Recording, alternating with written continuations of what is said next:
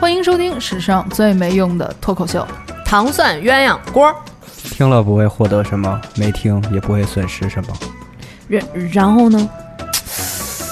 呃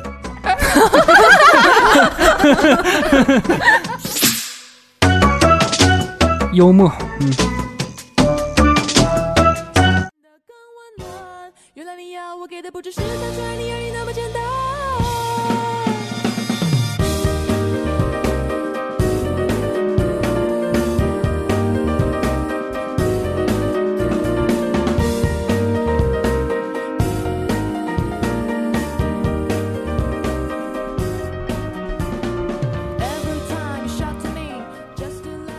欢迎大家收听糖蒜鸳鸯锅，我是小爱。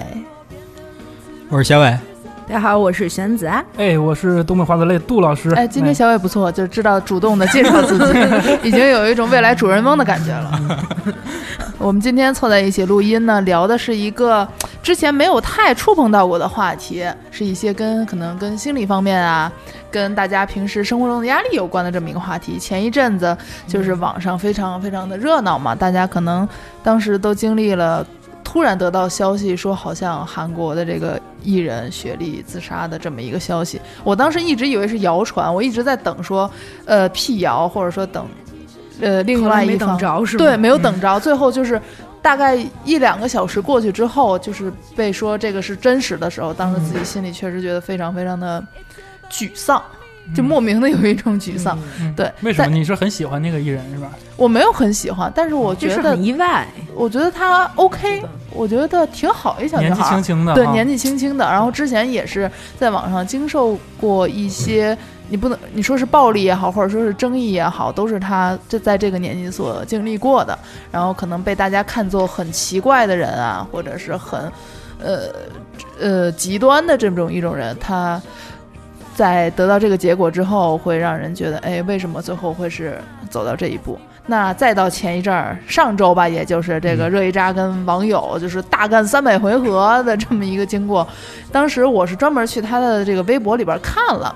嗯反正我觉得，如果作为一个一般人来说，在经历这些东西的时候，可能都会，就这事儿跟我没关系啊，我看的就是满脑子火的这种感觉，所以，嗯，也没有办法想象说，如果他作为一个当事人在经受这些谩骂的时候，是一种什么样的心情。嗯呃，更不用说很多人都是以他抑郁症的这个东西作为一个点来攻击他，嗯，对，所以。呃，包括前面说雪莉的去世，也是大家也把这个抑郁症的事情给拿出来说了。你这么看着我干什么？我想说，就是你不要只聚焦网络的这些暴力，然后现实中也要对我好一些。线上的暴力，呃，开玩笑，开玩笑，哎，对然后呢，这茬 对，抑郁症这个东西，大家已经再也不对它感到陌生或者是新奇了。嗯、我们今天专门请到了一个嘉宾，来想要跟我们聊一些，就是现在年轻人啊心理上面压力啊，或者说一些情绪问题上面方关的相呃方方向的话题，嗯好吗？嗯我们来欢迎我们的嘉宾。Hello，大家好，各位好，我叫我我应该我就直接说我叫大脑门儿哈。对。对。嗯，啊，现在的身份是一名心理咨询师啊，嗯。应该是一个刚入行没太多久啊，嗯。不算是什么成熟什么资深，应该是一个呃刚入门，然后对心理咨询很感兴趣的一个、嗯。一个咨询师，然后。差不多从业两年多吧，到现在，现在主要是在高校做心理咨询师的工作，这样。是为学生来做，对对对，高校的学生。就是学校里边会有那种心理辅导室的那种。对，现在几乎所有的高校都会有心理咨询中心，啊，然后里面会请一些心理咨询的老师，然后学生如果有什么问题、情绪要处理，都可以去那那里面聊，而且呢是完全免费的，嗯啊还不错。啊，就是其实很多企业现在也开始有有这样的机构，对。嗯，哎，进入话题之前，我是先想了解一下脑膜哥你，因为我知道你原来是干嘛的嘛，嗯嗯。对你原来咱们也都算是这种所谓泛娱乐行业对这种嗯。从业者，但是你是怎么就是突然转行嗯。转了三百六十度，转到一个感觉毫不相关的这个行业上？嗯。对，可能我就比较喜欢三百六十度，就因为我最开始时候是在一个很传统的行业嘛，就就在泛娱乐之前，啊，嗯。我是在中国电信 哇，啊，就就是一个很对很传统的呃很老牌的国企，然后嗯。做一些很很普通的工作嘛。就我的因为是北邮毕业的，嗯然后就嗯挺对口的，就到到那边工作，嗯。然后工作一段时间之后，就觉得这个工作挺就挺没意思，就感觉好像已经很难体现我的某种什么个人价值之类，嗯。就像螺丝钉一样，你就你就在那儿。你就把你拧上，你就开始工作就可以了。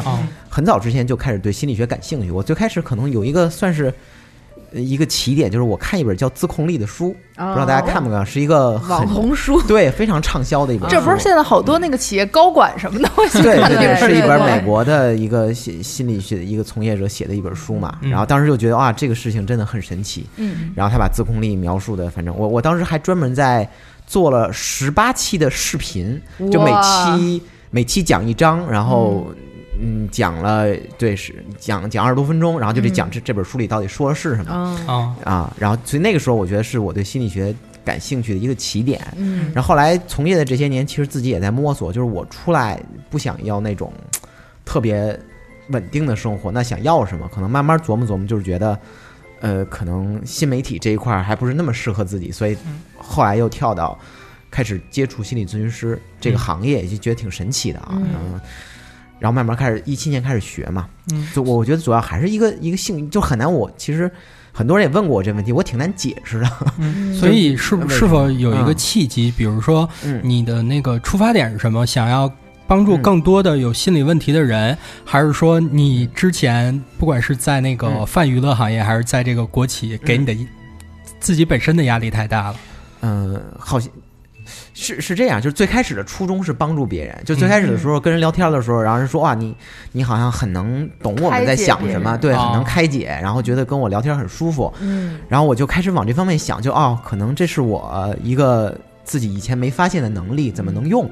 所以有一段时间我还尝试过去拍纪录片儿，哦就是拍。呃我以前看过一个纪录片叫《一个人的一天》，不知道你们看过没有？就是反正一个比较小众的吧，就是一个导演自己拿着一个摄像机，就非常简单，我就拿着一个 DV，然后我就去拍一个人，一个普通人的一天。嗯嗯我就觉得这事儿很有意思，然后我就去拍了。当时我在练瑜伽，拍的我的一个瑜伽教练，拍了他的好几天的生活。嗯就我觉得，因为你拍的时候就会跟他聊嘛，嗯就觉得这个过程挺有意思的。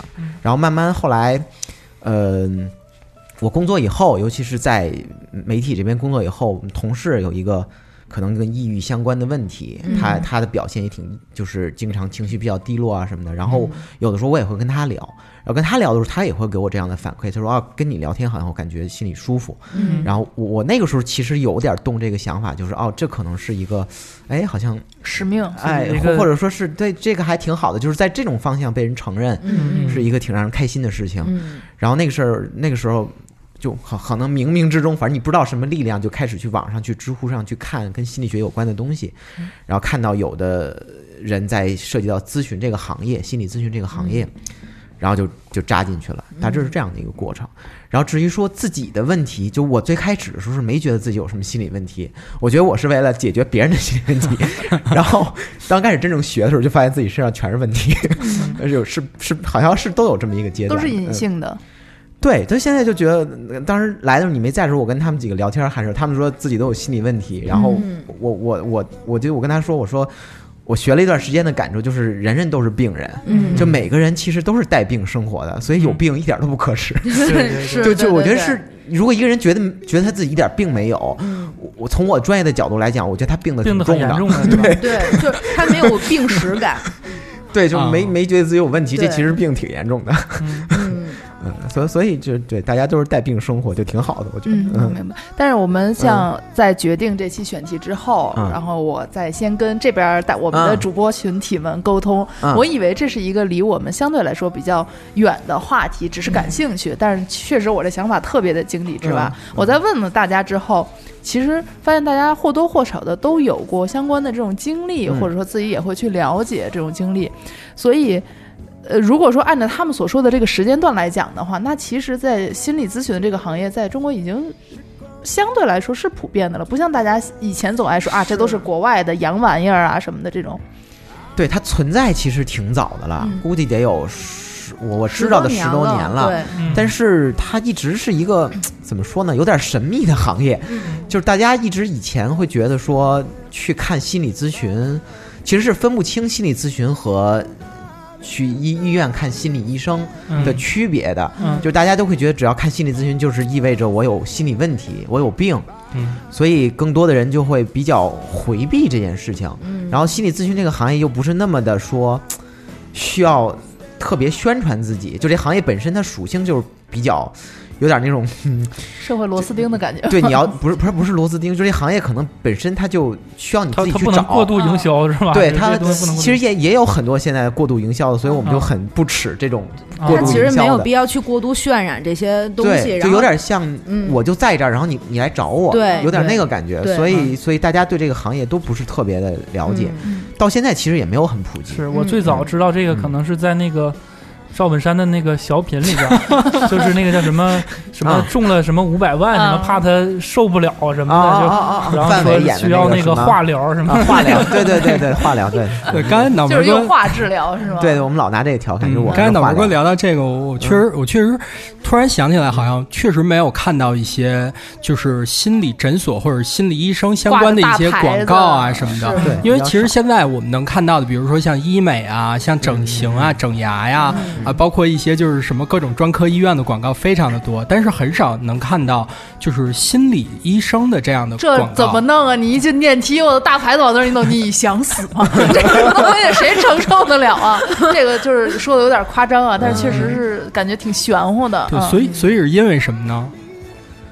嗯，作为一个从业者，因为其实我觉得这个行业在宣传上其实就很难去传播。然后，因为如果他要是过度去渲染这个，就是让所有人产生你需要恐慌对你需要去注意到你的这个情绪了，你需要注意到你的心理了，你现在心理不健康了，这样过度的暗示其实是对大家情绪不是一个很好的一个向导。对，你想光说身体生理上亚健康，大家都有点儿就是焦，因此而焦虑，就是说，哎，那我是不是这儿也有毛病，那儿也有有毛病？你要再说嗯心理的话，我觉得大家指不定怎么想自己了那种感觉。这个还是相对小众，因为大家没意识到心理问题，现在才慢慢的重视起来这件事儿。就是还我觉得是国民的这个经济水平、经济实力没没到那个阶段呢，就是等到经济真的到一个程度了，然后大家可能会更多的也有精力去想我心理觉得其实。这个状态比较像是看中医，嗯，嗯就是比如说像那个，就是中医它在调理这块儿，就是你每个人其实，在身体上都有可能有一些亚健康，或者说有一些不是非常就是呃。痛快的那种地方，然后呢，精神上其实也是。对，所以比如说就在这个时候，可能就需要什么中医、什么正骨给你调理调理，然后呢，但是精神上的话，可能就需要就是一些精神上的一些疏导。嗯。脑门哥这属于我觉得是心理的大保健，按摩师。心理的大保健，嗯。心灵大保健，心灵大保健。哎，可以可以这么说吧，给人安但但其实性质不太一样，因为你大保健是让人舒服，对吧？嗯，嗯，咨询其实有的时候会让人痛苦，哦。有的时候你要先接受心里那个痛苦，你才能慢慢出来。才能嗯。当然也有像的地方，因为大保健也会也会疼，也会疼。给你按摩的时候也疼，对吧？然后然后舒服了，对吧？就那一刻是有点这个感觉。疼的是吧。对对对嗯，哎，那咱们前头说到这个抑郁症哈，嗯抑郁症，呃，现在大家就三天两头都会听到嘛，尤其是我在一些公众号相关于在讲情绪问题的时候，看到底下这个回复留言啊，都是大篇幅大篇幅的说自己其实也有抑郁症，并且可能已经到了什么程度，经常可能会有一些自残啊或者是嗯。自虐的这种现象发生。呃，可是像我们刚才也说自己也都有一些心理的这种疾病，可是怎么能够在这种痛苦啊，或者你说这种纠结产生的时候，能够去辨别它呢？嗯，你说辨别自己是不是抑郁症是吗？啊，对，对嗯，这个能量化吗？这个就是怎么说呢？就是就或者说如何能让自己意识到这个东西已经产生了？嗯，我想想这个问题怎么答哈。嗯就它其实更像是一个，就我一直觉得抑郁症更像是一个标签一样的东西，嗯就是就是他他说，首先我不我作为这个从业者或者说是咨询那个行业，我其实不是很建议大家给自己诊断，嗯哦说我我一看情绪不好，然后我就去网上搜了几个表测试，完了，然后一测测了完之后就对，就是就是，呃，怎么说呢？就是那也不科学。我对我对对比如说我觉得我心情不好，那这嗯这是一件挺正常的事情，但关键看一看看在于说我怎么去求助，或者我怎么去自行缓解。嗯比如说有的人他情绪不好，找朋友聊聊天儿、OK 了，吃顿火锅 OK 了，但有的时候他心情不好的程度，他可能需要，比如说。比如说，现在在校的大学生，他知道心理咨询的服务，他可以来学校找心理咨询师来谈。在在什么情况下，我们可能会真的建议他你去医院呢？嗯就感觉，比如说他的那个情绪低落的程度已经非常影响他的学习。嗯比如说一个呃抑郁的非常严重的表现就是，这个人已经没精力上爬起来了。就他已经非常的抑郁，他每天就喜欢躺在床上睡觉，然后他没有任何的动力去学习。嗯，呃，抑郁比较严重的，可能他都没有动力去洗脸、叠被子，嗯，所以他生活一团糟。我是反正不怎么洗脸，嗯，对，这看这得看就是每个人的变化。如果有的人就习惯不洗脸，这也不是问题。哦而一个平时就经常洗脸，之前爱洗脸，然后突然不洗，对对，他已经没他想他知道自己该去洗脸，但是他就不洗脸了，没劲儿洗。或者比如说有的更严重的是，知道自己想上厕所，嗯。但是就是没有动力真的去，直到憋到不行不行的时候才去。还。还能到这这种程度会有会有那这跟懒有什么区别呢？嗯，不是，不是。懒可能是一种说。我可以在这儿放松一会儿，哦就你躺在床上，你知道你是爽的，我懒一会儿，嗯。我不干别的。哦但是抑郁他躺在床上，其实他也很痛苦。哦，嗯。明白啊。所以就像刚嗯。刚才您说的，就是我们就拿这个抑郁症来举例，嗯。因为可能也是大家嗯。普遍比较能看得到的一种心理疾病。对。除了呃，像您说的，就是他可能不愿意去上厕所呀，或者他躺在床上也不愿意起来，嗯。就是除了这嗯。刚刚的这种表现以外，就是抑郁症它普遍的一些外在表现还有哪些呢？呃，一般有几个表现吧，比较核心的两个，一个是兴趣缺失，嗯。就是这个人他之前一直感兴趣的事情，然后在这段情绪低落的时间里，他完全没有兴趣了。嗯就是比如说，连打游戏、嗯看美剧、嗯，刷抖音，就是这些平时他觉得还挺有意思的事情，现在什么都不想做了。明白。就之前可能挺好色的，突然也一下就呃，对对，可能一下也没有兴致了，没有了，没有了。对，就啊可可能会有这种，就是就是一个你会觉得，哎，我现在怎么对什么都没兴趣了？这是抑郁的一个典型的核心的一个症状吧嗯。第二个症状就是情绪低落，嗯那个低落就是你就不是说我，比如说，呃，我遇到什么事情，考研没考上，或者家里有亲人过世，这是一个可以解释的情绪不好的原因。但是他那种情绪低落是嗯没有任何原因，就是难过，莫名其妙的想哭。嗯然后我们一般做的时候，可能在咨询里会让这个同学或者让这个来找我们的人，我们叫来访者吧，嗯让他给情绪打一个分。比如说零分是极度的低落，就绝望的状态；十分是特别高兴的状态。嗯，呃，一般比如说打个一二分、两三分，嗯，这种平均的状态可能就跟就是情绪低落的一个表现了。当然，这可是他主观的评价了，还会有一些其他的因素。呃，然后还有一个表现就是这个人会觉得很疲惫。就刚才说那躺床上就是一个疲惫的比较严重的表现嘛。嗯有的人疲惫就是啥都不想动，就一天他一直在睡觉，但是他起来还是觉得累，然后走路就跟那个有个大石头压着似的，就就那种感觉。我现在是这样，哦，你就真的，这种感觉。我现在就不爱起床，就医吧，嗯，还有一个特点就是压抑，嗯。就就你觉得心里很压，嗯。很很紧，然后胸很闷，这是一个外在的表现。然后再包括什么失眠呀、还有自我价值感很低，觉得我一无是处，我干啥都不行，我我我很 糟糕。啊、再有就是比较严重有自杀想法，哦，就这些一般一般就是我们会衡量说，一般出现这一类似的症状，我们可能就会建议他去精神科的医院嗯。去就诊，然后由精神科的医生来给他们诊断说你这是不是抑郁症，嗯，或者是你要服用什么样的药物。对，有时候会有一些药物干预，对，是是会有药物，一般去医院都会给开药，嗯。一般，然后像这种精神科能划那个医保卡吗？可以。也可以，就是你去精神科的专科医院啊，比如在北京就是安定医院、北医六院、啊北大六院和回龙观。这都离你挺近的，有机会 我六院特近，我之前一直没去，我是觉得它不能划医保，可以。对，要能划现的我在知道了去就可以天天去了解了解，对对，嗯 就他的问题，你不用认真。啊 就是你知道，就像刚才你说的，可能突然一下对所有的事情都失去了兴趣。我前两天看那个美剧《摩登爱情》，就是，嗯它里边有一集是安妮海瑟薇演的一个大美人儿，每天早上就是去买个菜都像拉拉烂似的，就是得啊又唱又跳的，可能还会邂逅一个男人，然后要展开浪漫的爱情故事。但是可能当他晚上要去约会的时候，嗯就是突然一下毫无预兆就不行了。哦，就啥也干不了了，就只能躺回床上。他不能离开那张床，他就是也不能去见人，或者是怎么样，他没有任何想法，他就是一直在那张床上躺着。哦，后来才揭开说他是从小就有这个问题，他可以把所有的事情做得很好，嗯他也很美，很招人喜欢，但是他总是会在一个时时间点突然一下就什么也干不了，就只能躺在床上，他不能去做任何事情，嗯所以。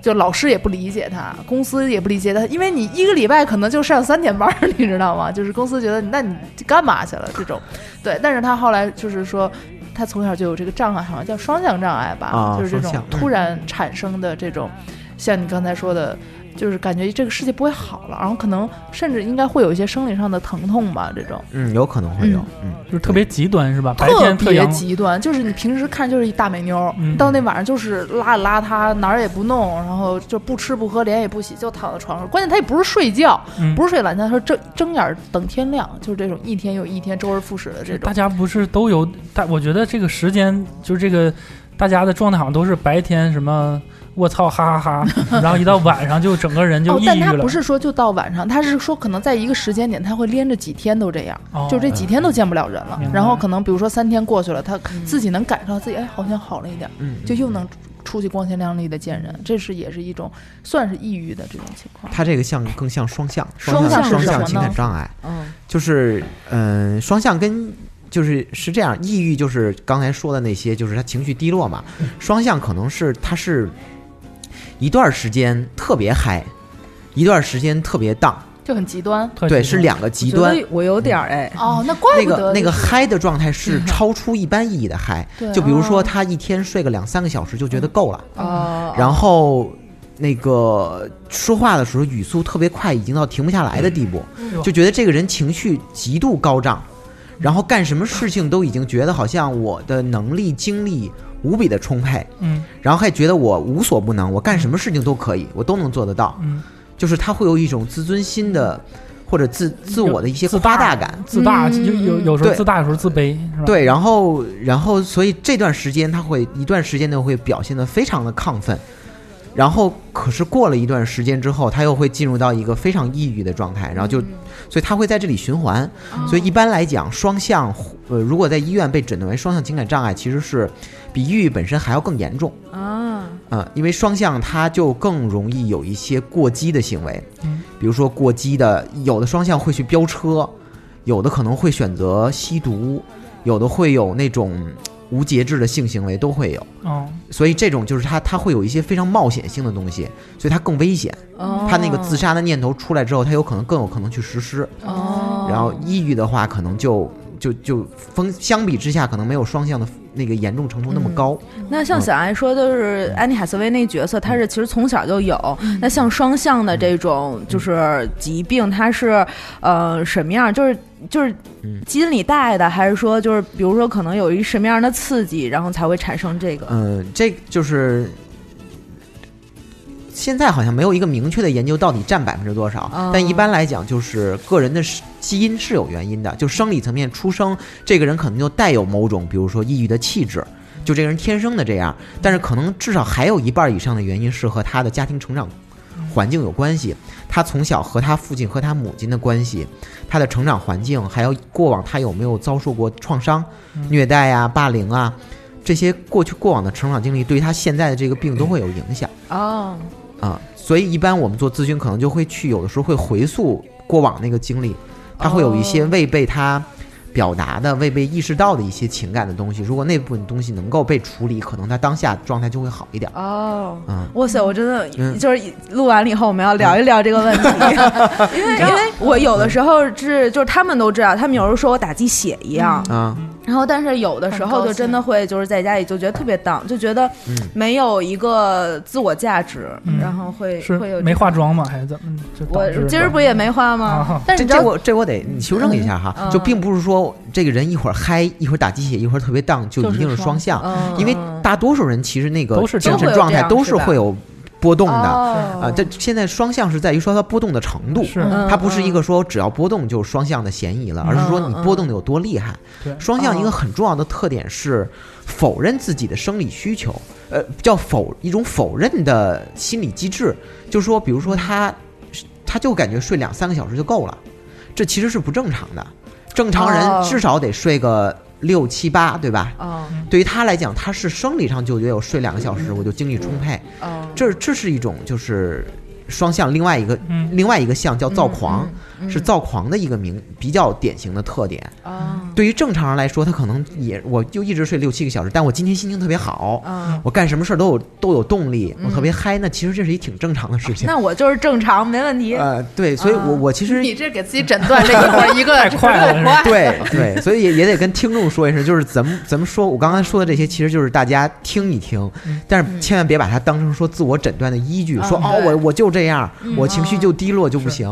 就即便是抑郁，符合刚才我说的情况，嗯它有一个诊断标准，也是连续两周，哦，你都这样，嗯说我今天起不来床，我明天玩去了，后天看电影去了，大后天又没起来床，这不是至至少这不会被诊断为抑郁。那是玩累了，得得得歇一歇了，要不一直像对永动机似的也受不了啊。对，就是其实真的被诊断为抑郁症是相对没那么多的，嗯嗯，没那么多。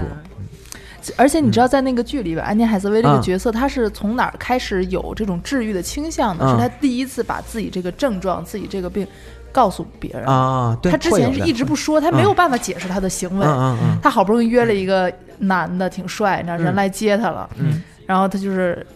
就是烂衣婆娑的下楼，就说那去吧，就然后一晚上啥也不说话，就看着天儿那种，就明显感觉快让我回家那种感觉。但是她无法解释，对，直到他第一次真的把自己这个症状告诉他公司里一个他的好朋友的时候，就是他哭了。啊，从那之后，他才开始有所缓解。对对对对。对，因为大众其实对于心理疾病都是有一些病耻感的，嗯觉得这东西是不能说的，嗯，会有那我们刚才说抑郁，嗯大家呃，抑郁是可能是最后是一个是一个结果，但是在这之前，大家会有各种不好的负面情绪，嗯比如说感到压压力。嗯啊，因为压力而产生焦虑，或者嗯说对一些事情感到恐惧、没有自信等等。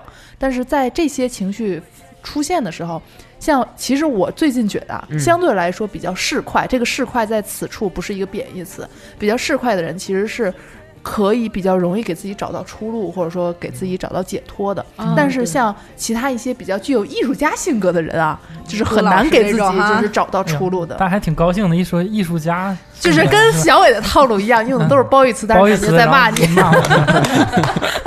对，但是他这些人好像是没有办法去主动的为自己找出路的，他们更乐于沉溺在那个漩涡里他边。容易走到死胡同里。对，但是杜老师的原话就是我自己能消化，就是他不一定想要自救，但是在对于那些想要自救的人，在意识到自己的这些情绪出现比较频繁的出现的时候，他能够为自己做些什么呢？嗯，你是说他这个抑郁的情绪经常出现，就这些负面的情绪经常出现，然后可能已经达到了一些比较高的峰值的时候，我们一般会这样，就先会问问这个人，就是平时他遇到这种情况，他有什么方式去缓解？就他，因为他自己最善用的方式，可能是最能帮到他的。嗯，但如果说他平时的方式都不好使，可能我们比如说在咨询里，我们会去帮他处理，就比如说帮他理解他的情绪，他这个抑郁情绪他都有什么，他在什么样的场景里可能会唤起这些抑郁，然后这个情绪里背后都有什么样的想法。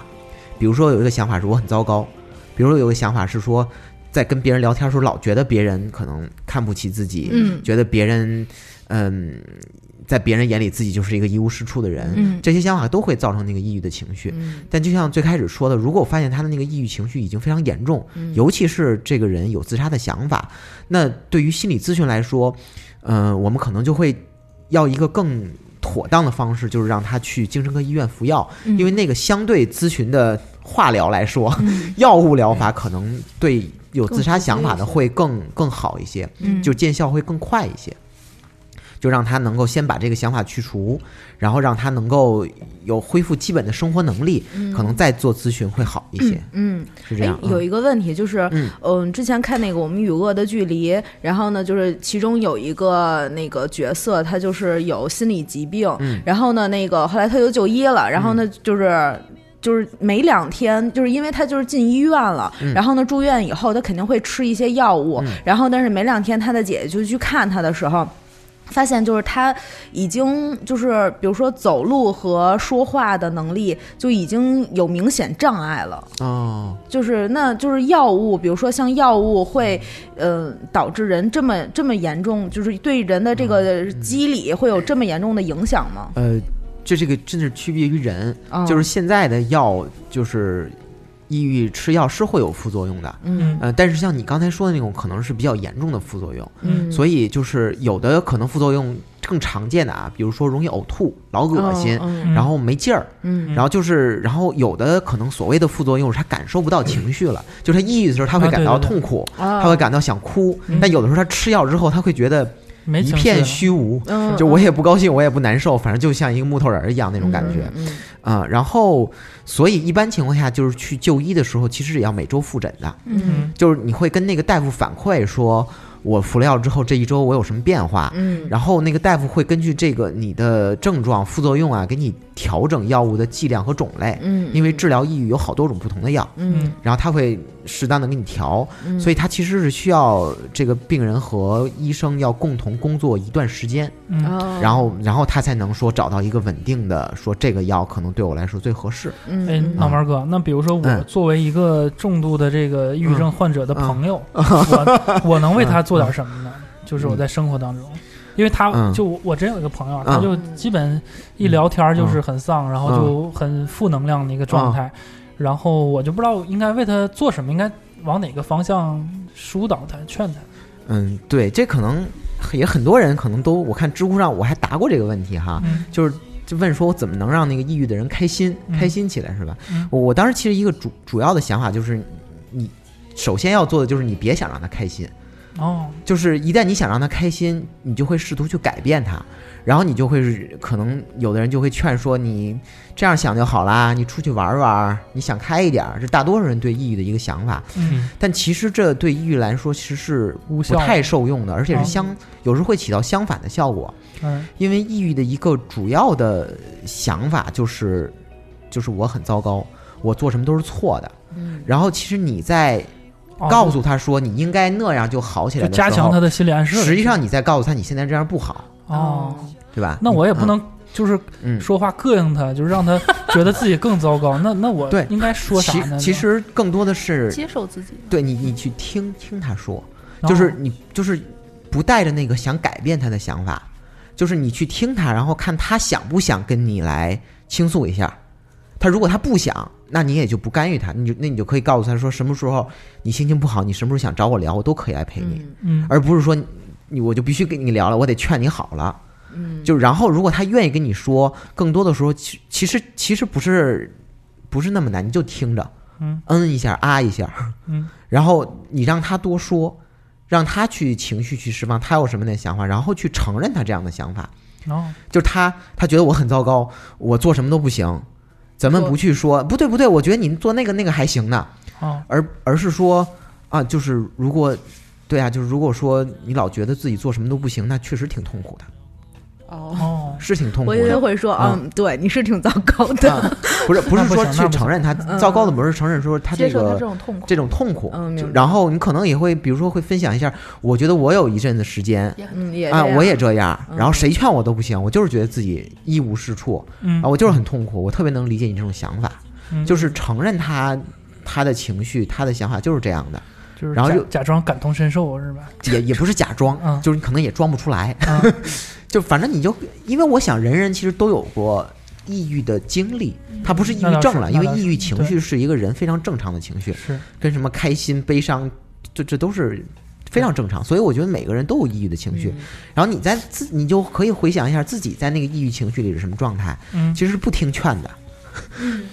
人抑郁的时候其实是很烦别人劝自己的。他典型的，嗯，嗯。啊、所以所以那个时候其实你你也可以去说说，我可以跟他说，别人劝我说我贼烦，所以我也不想劝你明白。啊。我我知道你现在的状态，你说所以你看你想你想待着，还是你想跟我倾诉，还是你想哭一会儿？那种感觉就像跟他站在一起，是对你站在他那边你站在他那边儿，就是所以他会传递一个感受，就是我觉得你这样是可以的。嗯嗯然后这种感受他自己也会慢慢吸收进来，就是我这样是可以的。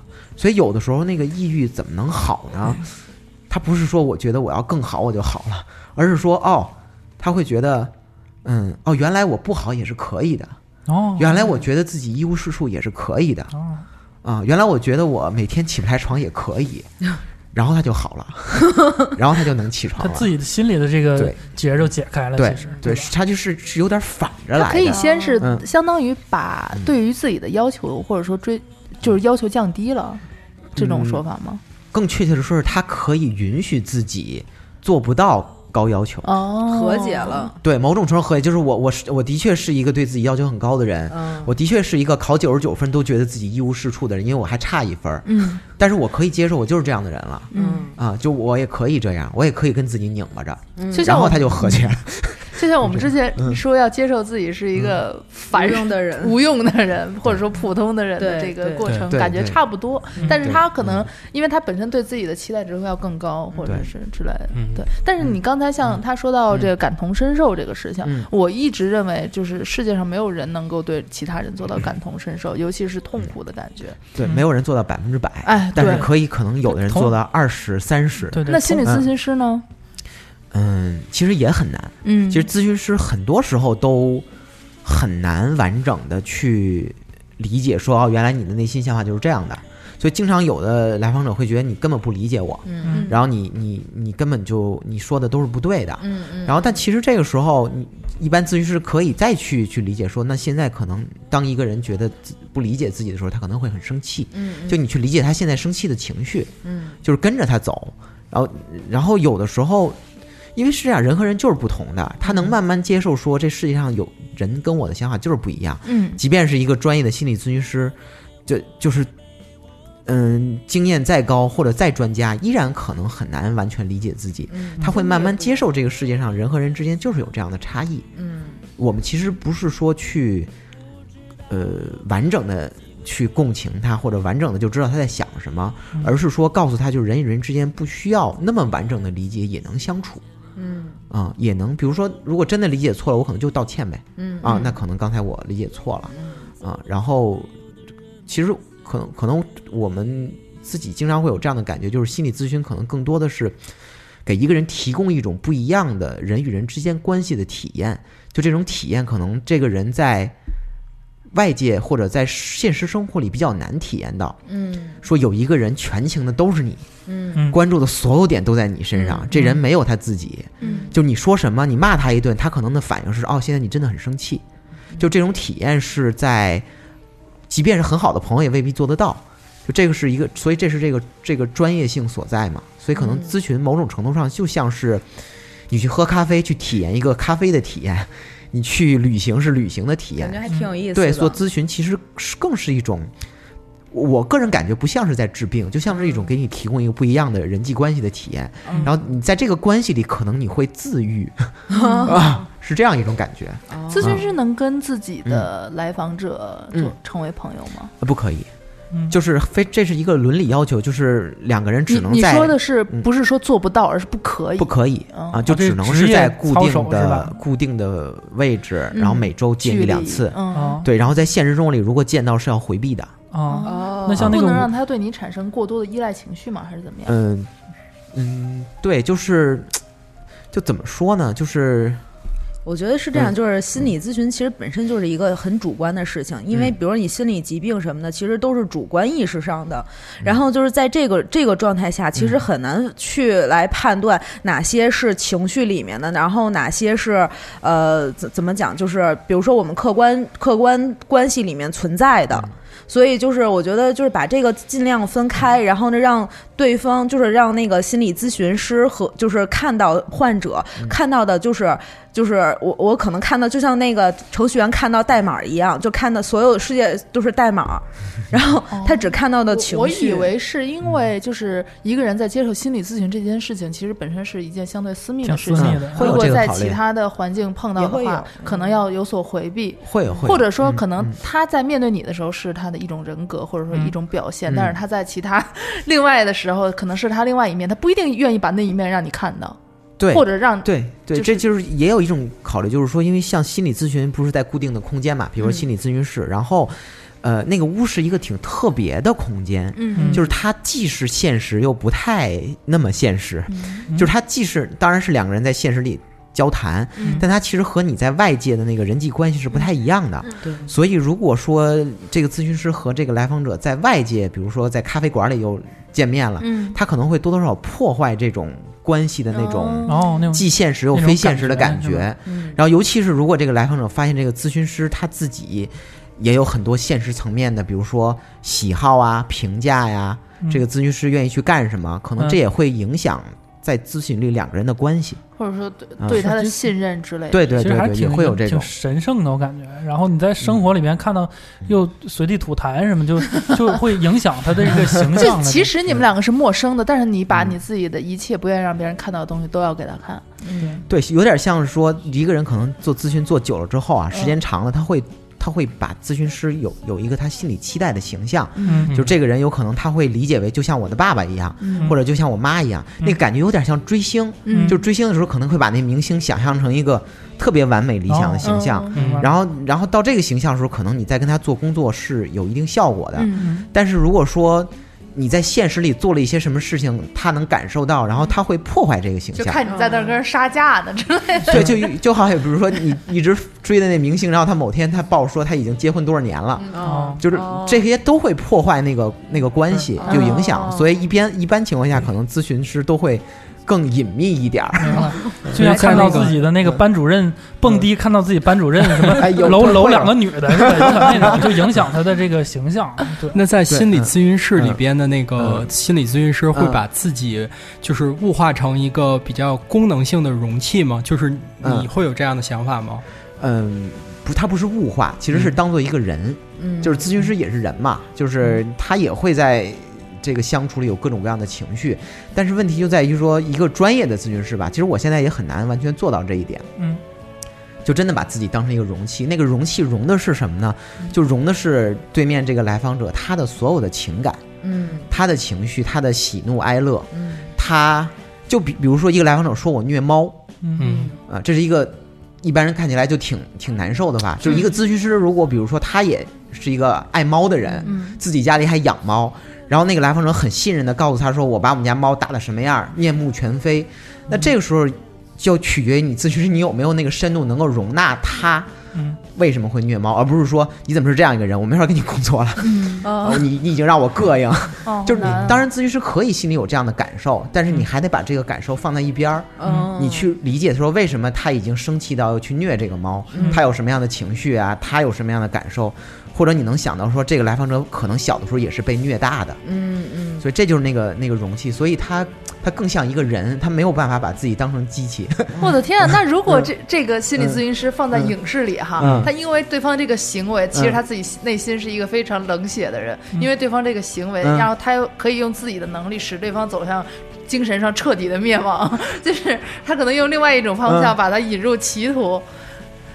或许有这样吧，但是这不是我们做咨询的目的，就是没有职业操守的对咨询师。这个只有小爱能想到，就我想不到这个点。就正常人的心里可能都有一个恶魔，一个天使。就小对爱，对对对，小爱心里有五个恶魔，就一个天使。没有我。觉得这个 这个如果拍成剧的话，太邪恶了很很有趣啊，很有看点。他是一个心理咨询师，所有人都以为他像是一个圣洁的、光辉的，怎么怎么样一样，但是谁知他其实这是一个恐怖片儿，就是把每个人都在引向他心理上的一个引向深渊。因为他打心里看不上这些人。没有没有，我刚才说的其实不是打心里看不上，嗯。而是说就是就是咨询师他不是一个，刚才他不是说物的那个概念吗？嗯物好像是没什么情感，嗯对吧？就好像自己一个机器一样，所以我就直接直接治疗这个人。其实咨询师本人也是一个人，嗯他也有自己的倾向性，嗯他一定有什么东西是自己受不了的。嗯比如说咨询师他是对婚姻他很很坚守，嗯如果一个来访者说自己老出轨或者自己到处外面找，那这个咨询师嗯就不认同他？他他的确会有不认同的地方，所以这也是咨询师训练的一个目的。就你能练到说，我当然有不认同的部分嗯，但是我可以把这部分放在一边，嗯然后我去试着去理解这个人。嗯当然有也有一些情况就是这这句我就是理解不了，我就是气的不行了，那这可能这俩人就不适合工作。嗯那这时候就会提出来说，可能你换人你，换一人，对，嗯就我可能不太适合帮助你，可能咱们俩工作，呃，对我来说，可能在这方面我胜任力不足，嗯。这也很正常的一个，尤其对于新手来说，嗯。那你就把它转给一个更经验更老道的，嗯。或者那样的人就可以，我。刚才说那是一个就是影视剧嗯，做对上的畅想，对对对对，畅想，惊悚片儿的畅想，惊悚片的畅想。那我比较好奇，就是嗯。脑门哥，你在嗯平时的生活当中，因为嗯。其实也处理了那么多，接收到那么多的负面情绪，嗯。就是你你嗯自己会不会因此而产生很大的心理问题？那如果要是说像，嗯，像心理咨询师这个职业，就是你在排解自己心里边的这部分负面情绪的时候，嗯你是会自我调节，还是像另外一个心理咨询师去做这样的治疗？啊，你刚才说的后者是我们就是就是这行业的所谓必修课，就是你在做心理咨询师的同时，你就得去找一个心理咨询师，你自己作为那个来访者去接受、接受咨询。哦就是成成为一个固定的 CP 这样的组合是吧？呃，也不也不固定，就是你要觉得他不行，你可以把他换了。但是你得有一个，对你得有一个，就是他怎么说呢？有点像说，一方面的功能就是你去，你去，你去当一个，就有点像，呃，废品回收，呃不是废品回收，就有点像你你当了守门员，你才知道怎么怎么射门，对吧？你有点那个感觉，就是你你坐在这个来访者的位置，你才能理解说。哦，原来这咨询师工作的不好，你你有多烦，你有多不爽。然后如果他做的好，原来你的内心是哦，我这样被打动了，嗯你就会有切身的体验嘛。然后你再换到对面那个座位的时候，你就能知道说我应该怎么做。嗯嗯，他有这方面，当然还有一个就是你刚才说的那部分，就是工作里可能会遇到很多负面的情绪，尤其是如果你的来访者有强烈的自杀想法，呃，这个其实是对咨询师来说，尤其是新手是挺耗。挺消耗能量的，因因为你会很担心，嗯。他如果真的实施自杀，然后这这对于咨询师来说，在情感上，毕竟是和你工作了一段时间的一个活生生的人，嗯。这其实是挺挫败的。嗯。所以有的时候，经常也是需要有这样一个心理上的支持，所以也会去在心理咨询里可能会谈到说，我昨天遇到一个什么样的来访者，然后我很我很挫败啊，然后但但是他主要谈的是自己了，嗯自己的那部分，就就各方面的功能都会有。嗯对那脑门哥，嗯像你做这个、这个、这个从事这个嗯行业以来，有没有觉得自己就是嗯呃，我我这个就瞎提个问题啊，啊，因为你跟人聊天，他是比较坦诚的，就是比较没有什么掩饰的，会嗯聊自己的一些受伤、受挫的一些经历，嗯，会不会很容易喜欢上一个人呢？你说我很喜欢上来找我咨询呃，的人，对我我我我在嗯。幻想这个画面，比如说我是这个 这个老师啊，我坐啊。着，然后对面一个女孩儿啊。挺漂亮的，啊。然后就跟我聊 我之前遇到几个渣男，特别的特别的难，嗯是吧？然后遇到很多经历，就嗯因为、就我很想保护他嘛，嗯，因为然后他又是整个很坦诚那个状态，嗯嗯嗯会不会很容易对一个人就产生情感？呃，其实更容易的是这个来访者会喜欢上咨询师，嗯，我觉得尤其是女来访者喜欢上男咨询师，就是他终于找到了一个哇。这么倾听自己的、的懂自己的人，嗯他会把这个人理想化，对就把他理解成我他在生活里也是一个这样全情关注我的人，嗯这更常见。然后你刚才说那个确实也会出现，嗯。尤其对于某一类特定类型的，我们叫比如说叫表演型人格，嗯。就有这种他可能会用性的方式来达到关系的目的，比如他嗯。会、他会故意穿的暴露一点啊，嗯然后什么一点啊，就是那也是他的一部分的人格特点。嗯。就那个时候可能会有咨询师真的就哎喜欢上了，然然后那个时候就是就是。就第一是要接受督导，就是咨询师自己是每周都有固定的督导老师，然后去和督导老师去讨论，说我遇到了这样的一个来访者，嗯然后我跟他工作里有什么样的困难，喜欢上一个来访者也是咨询师工作的困难，嗯，因为你喜欢他，你就很难客观的去去和他工作了，了？对，帮助他了。然后可能就是这个督导也会给你一些帮助。嗯但如果说你觉得这个喜欢已经不能自已了，嗯。那你就要结束这个关系，就跟这个来换访者提，对，说我现在已经没有办法跟你工作，那但未必会告诉他，因为我喜欢上你，哦。但只是说因为我个人的一些原因，我没有办法跟你工作了。那像《无间道》里边，就是那个梁朝伟跟那个啊。陈慧琳俩人都啊。搞对象了似的。后来那个是就是陈慧琳是不太不太专业的，对，那个是影视剧里的，对，就是如果说一个咨询师和和一个那个来访者，就是在现实里，比如说搞上对象了啊，啊或者发展为情侣关系，嗯。那这个咨询师按道理来说就应该结束自己职业生涯了，哦，就是就是你你就要不要再做这行了，否则的话就么严重就违反伦理了。对，这是一个伦理要求，哦，就相当于伦理是你你所做的工作的一切都是为这个来访者的福祉服务，嗯，然后你要跟他搞对象，相当于你不再为他服务，你在为自己服务，嗯这就已经失去了这个职业的位置，哦，所以你就不适合再从事这个职业了。那你就别干了，哦。大致是这样一个逻辑。除了除了刚刚那个脑门儿哥说的那个恋爱关系哈，啊还有一个一点嗯。就是说我。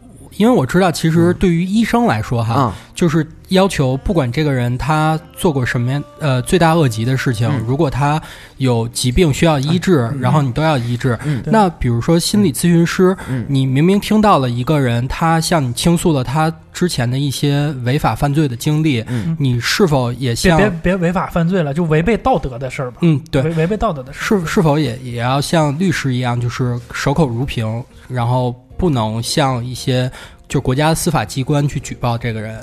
嗯，也不一定，这要看。就比如说他刚刚才说那个道德性的，什么嗯出轨啦，然后呃做了一些见不得人的事情，只要这个事情没有明确的触犯到法律，那理论上来说这是属于那个咨询的保密。保密的范畴之内的，嗯然后如果说有有几类突破这个的啊，一个就是他有明确的，比如说我计划好了明天去自杀，然后我东西都买好了，比如说药什么都买好了，那这时候是会打破这个保密，就会通知他的紧急联络人。嗯另外一种是这个人告诉他说，比如说我看那个同事很不爽，我已经决定明天就要干死他，或者我就明天就要就就要就要搞定他。那这个时候也是会突破，可能就是会联系国家的相关机关，因为这已经涉及到明确的杀害他人的一个明确的想法了。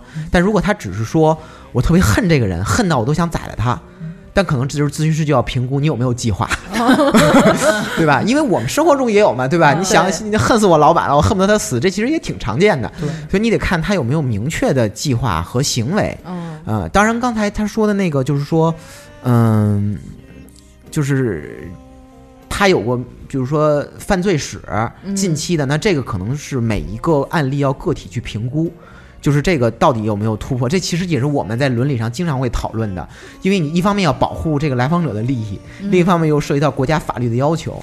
如果你不报，这可能涉及到国家法律那种什么知情不报罪对吧？那个还共所以所以它它 很微妙，嗯它非常微妙。那比如说像，比如说我闯一红灯什么的，啊这种其实就没有嗯，这这种一般不会，嗯。除非你闯红灯昨天问这个，对 这种这种不会。你就交二百块钱呗，你闯红灯。还扣分呢。所以我在我听来，就是说，心理咨询师嗯。他其实并不是法官的角色，他不会给你的病人去定罪。不会不会。啊。对，既不既不是法官，也不是，也甚至不能诊断，咨询师也不会告诉你就是抑郁症。嗯。啊、就他没有这个没有这个诊断权和法法律的权利都没有。哦，哎，还有一个问题就是，嗯。比如说这个病它是有一个病症，嗯，这个是它有一个什么评判标准吗？就是有对，就是你说的评判标准指的是就是比如说，嗯，就是医医院它有什么标准来证明说不行，你就一定得住院了。嗯然后呢，或者说就是比如说有些东西可能只是我情绪上的问题，嗯然后呢可能只是亚健康，嗯然后呢不到不至于说嗯、就是你有什么强迫症、嗯这种情况，就是它这个度能是什么样的对？你说那度其实更像是一个诊断，嗯，就是贴上一个标签嘛，比如说贴上你这是就打分嘛。重度抑郁、中度抑郁，嗯。就那个程度嘛。嗯。其实那个属于更多的像精神科医生他们在做的事儿，嗯。我们做的事儿恰恰是拆掉这些标签的过程，哦，就是就是来看我们，就你别急着说就抑郁症，哦而是说你你你的抑郁的都有哪些情绪，嗯。你有哪些想法，嗯。就是一般不太会给这个来访者定性，嗯。说你就是这个问题，你就是那个问题。哦我们反而是把这些问题去掉，而是说，因为一旦有问题，它像是一个评价，好像说你这样就不好。哦。我们更多的说这没有什么好不好，我们就看看理解一下这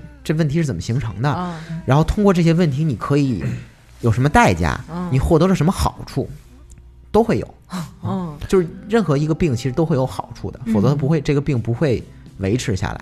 我们我们有这样的观点。哎，那为什么就是好处还是有点难以理解？嗯就是对于这个病患来讲，他可能在某个程度上让他达到到一种心理平衡或者什么爽，嗯或者是 不是爽。比如说啊，嗯有一个，比如说一个人，如果他，我我，你知道有的我的来访者在在跟我说他去精神科医院被诊断为抑郁症，他是很开心的。哦为什么呢？就是第一，被诊断为抑郁症就证明说我这病可以治，对吧？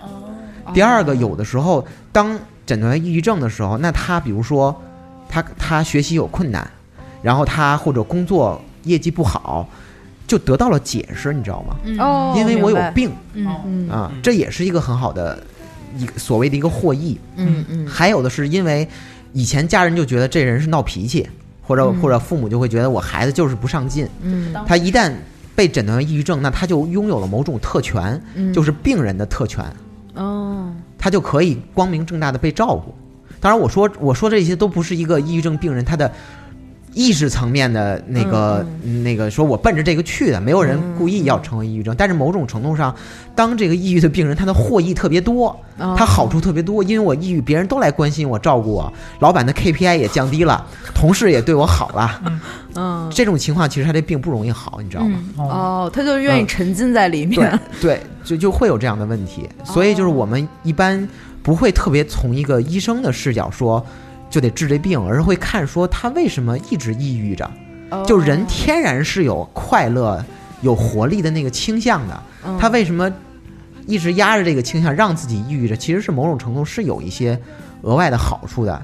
然后如果那个好处一直都在，他也未必好得起来。哦，原来还可以这样，对，嗯。然后所以我就特别好奇，嗯。就是想问一下脑门哥，比如嗯。说我确实是被诊断为是抑郁症啊，我嗯。只是举个例子，呃，那就是站在心理咨询师的角度，鼓不鼓励你的病人嗯主动向呃告诉身边的人说我是确实是被诊断是有抑郁症？呃，我们不去不去鼓励这个事情，就是由他自己来，由他自己。对我们去做的事情是理解他，嗯就是说，就可能会在你你当下的状态，你是说还是没说？嗯你想不想说？嗯然后你说了有哪些顾虑，或者你说了你你你有什么样的反应？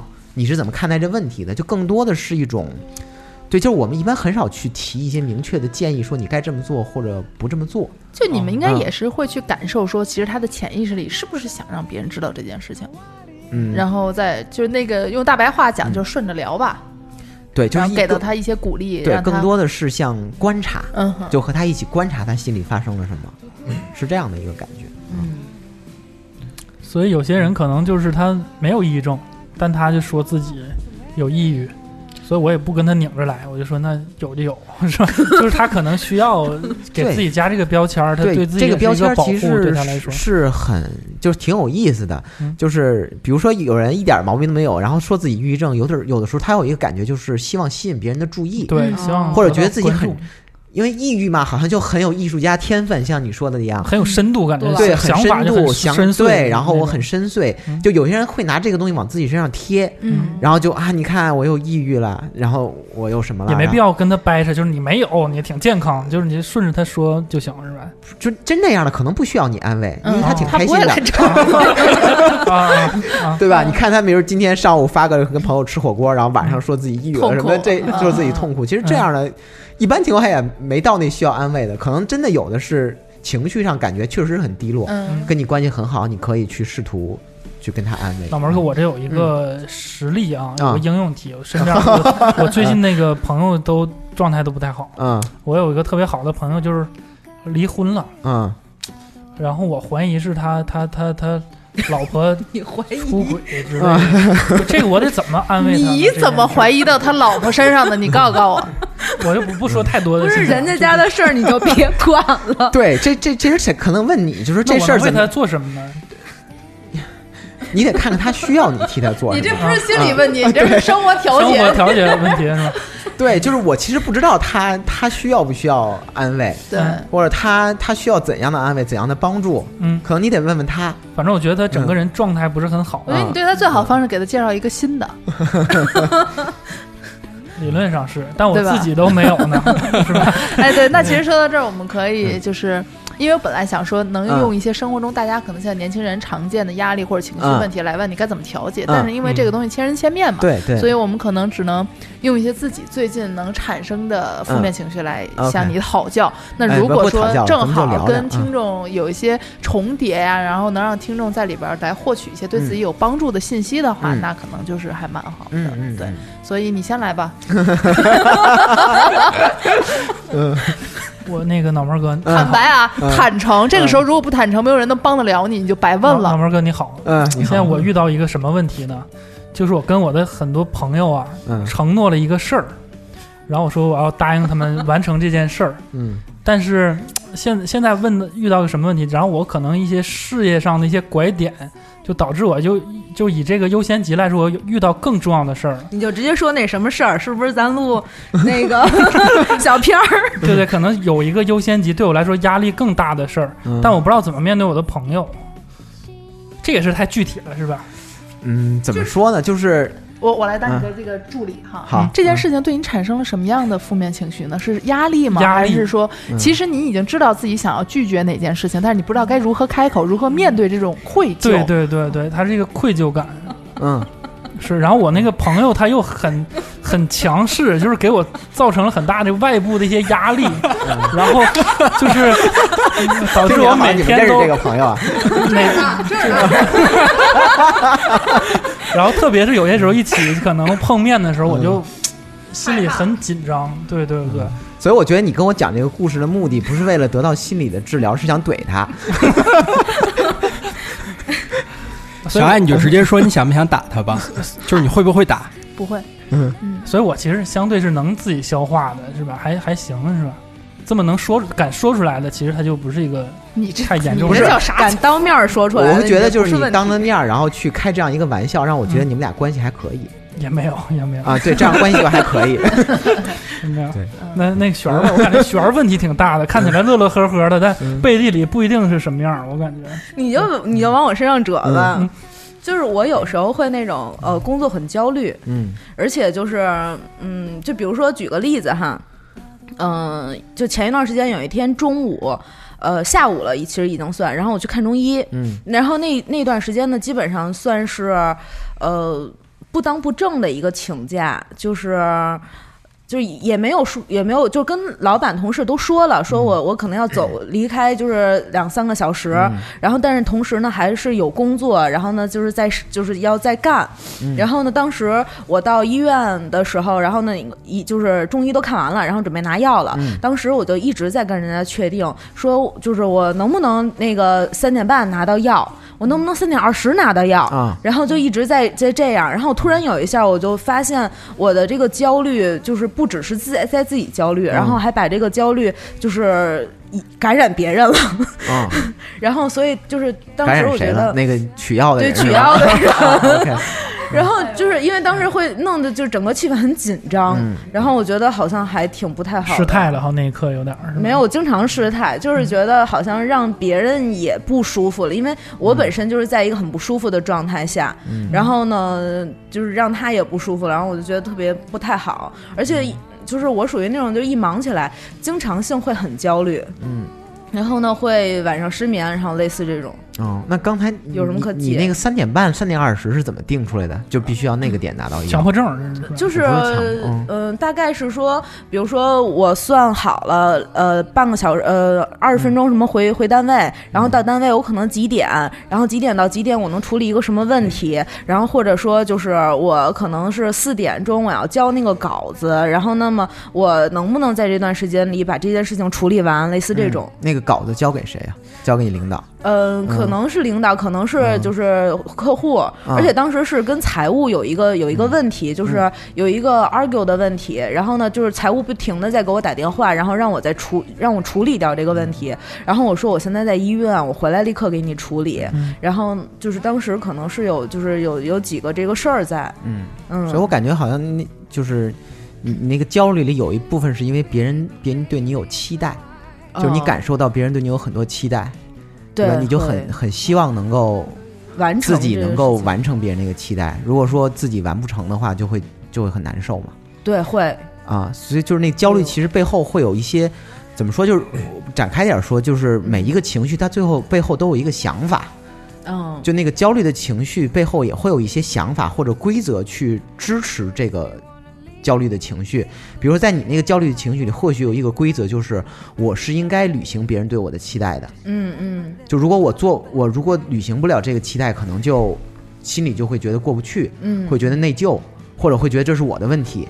嗯而不因为换个有的人可能他不会这样想，嗯换个有的人他可能会想说，我这看病呢，我是病人，爱怎么样怎么样，哦对会有对吧？我会有对啊，你你我还催我挺羡慕这样的人，啊特别羡慕。那个时候那个病就是那个人的挡挡箭牌，嗯，可是对你来说，好像就是另外一个情况，就是说，即便自己有病，就是你去看中医，比如说你身体有一些不舒服，嗯但同时这不能成为说你去拒绝别人或者是 delay 别人的一个理由理由，嗯因为你会觉得，即便自己有病，但这个病成为一个说我拖累别人的，似乎是那种感觉，就是就是让别人那个期待完不成的一个一个因素，所以你特别着急，嗯就特别想说，我赶紧回去，然后把这个东西发给对方，因为他在等着你。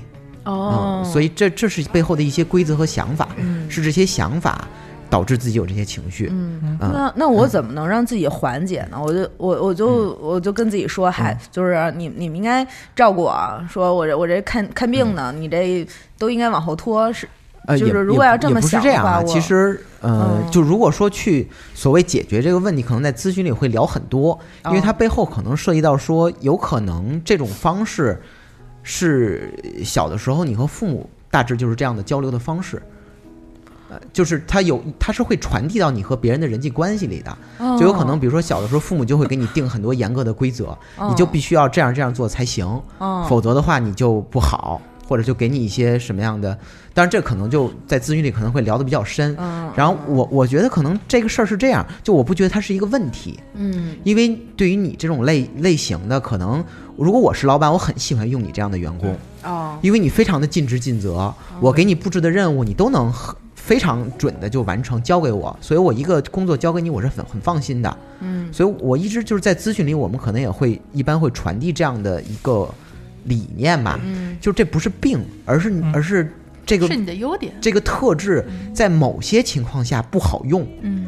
比如说你这个特质在看病这个情况下不好用，嗯嗯。因为它让你很焦虑，嗯。但是在你工作的场景里就好用。哦，我明白。了，啊、所以可能就是你最终要解决的是说。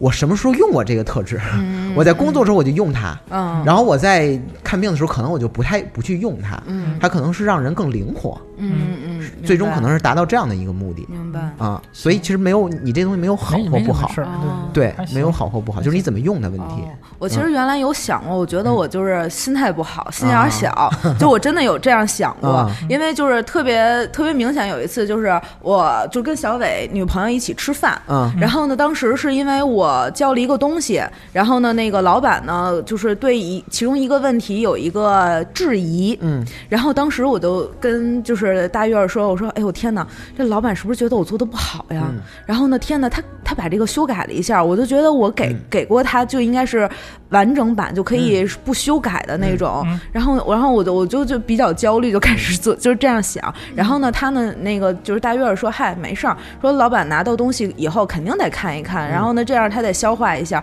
他也没接接触过这个问题，他可不得问一下你吗？嗯然后就一下就能特别立刻的得到缓解。然后当时我觉得，哎，是不是就是人家心态好，所以就是人家碰到的这种问题就少。像我这种就是因为小心眼儿，所以就是碰到就是这种事儿就多。我理解嗯心理咨询师也好，或者我们生活中遇到的那些会开解别人的人也好，嗯。他们好像都很善于站在多方位的立场上去来纵观这件事情，嗯。并且能够对它进行开呃拆解，对一件进行进行拆解。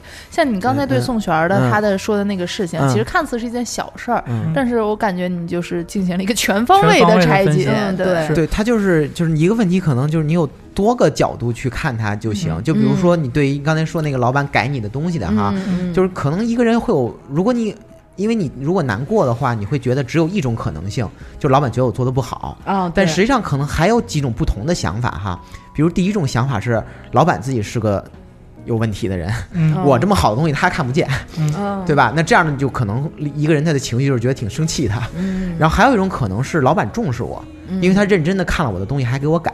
嗯。嗯，还有一种可能是，就像你那个朋友说的似的，老板就是这风格，谁的都改，嗯。所以跟我也没什么关系。嗯嗯。就是他如果有各种不同的看待这件事情的方式的时候，可能你那个情绪就不会那么剧烈，就不会那么觉得都是我的问题啊、哦。你就会觉得可能是我的问题，嗯。因为你没法决定，你不你永远不知道老板心里是怎么想的，嗯。有可能真的是觉得你的问题，所以你可能是对的，嗯。哦就你真的可能是对的，对对吧？对啊，有有可能老板那那如果你觉得对，然后你自己认认真的改，认认真真的改，那老板就会很喜欢这样的员工。哦就并不是说你这么想是错的，而是说就是可能或许有不同的想法，嗯嗯。然后到底哪一个想法更或许更多一点儿，在于说你多了解你的老板，哦。他是一个什么样的人。就是如果你能理解他是一个什么样的人，他和你的关系怎么样，嗯嗯。有可能你就会更更能理解说啊，可能这个情况是一个正常的，嗯或者是老板。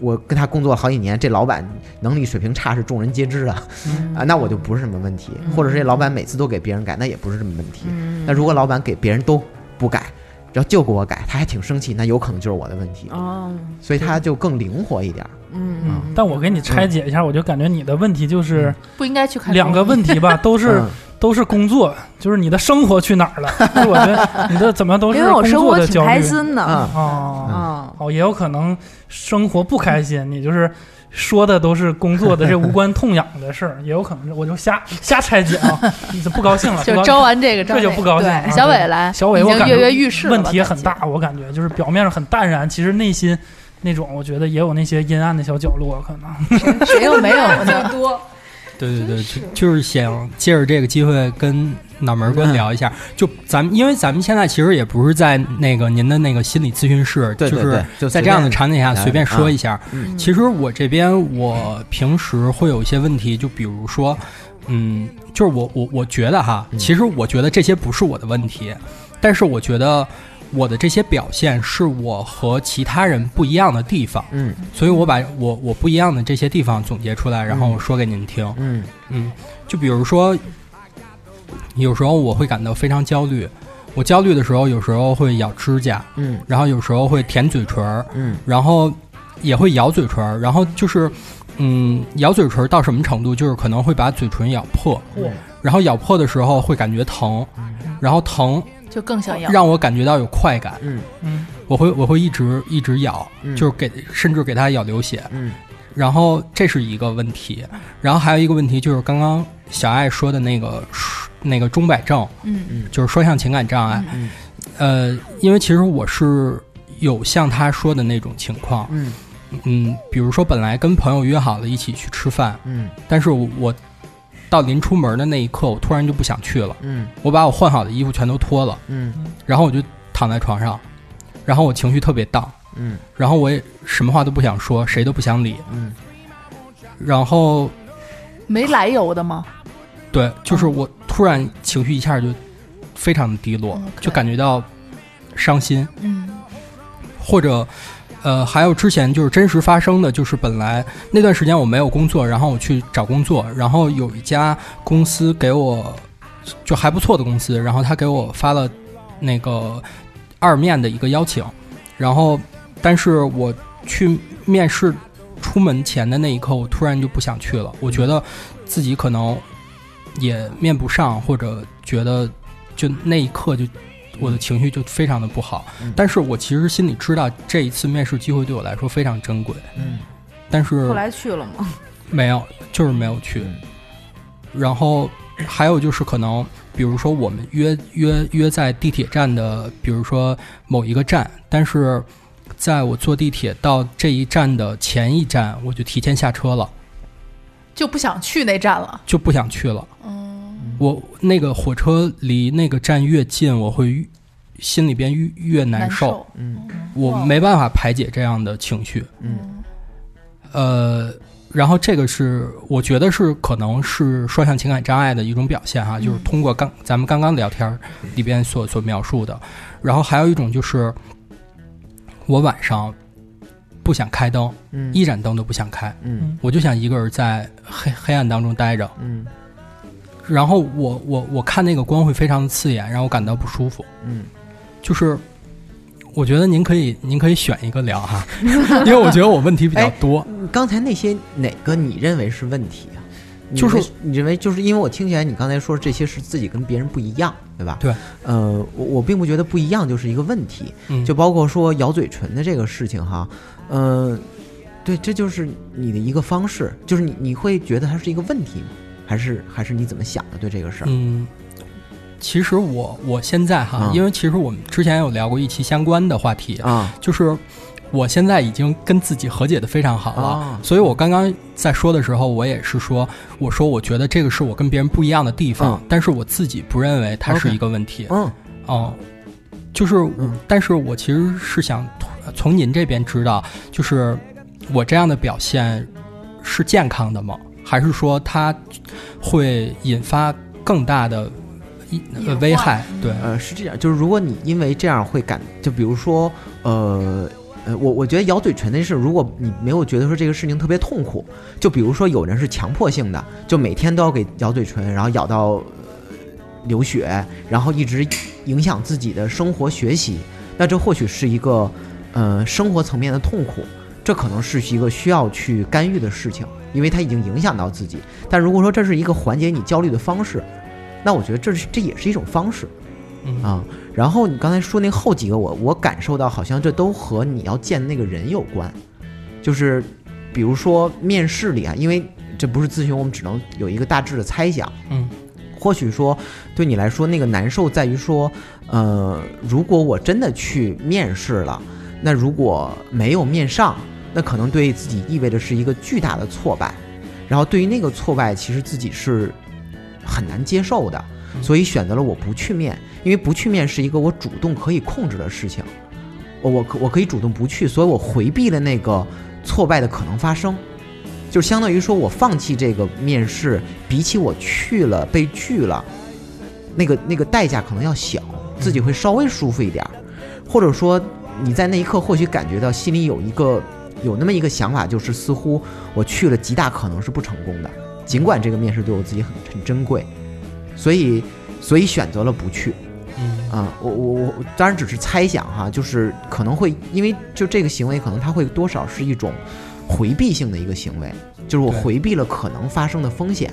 然后比如说去见朋友，火车上那个都似乎是这种类似于回避的，就是或许在你心里见那个人，就是会有一些痛苦出现，或者会有一些让你感到很担心、很担心的事情发生，呃，然后你会觉得，如果发生了自己是没有办法应对的，然后就选择了我不去。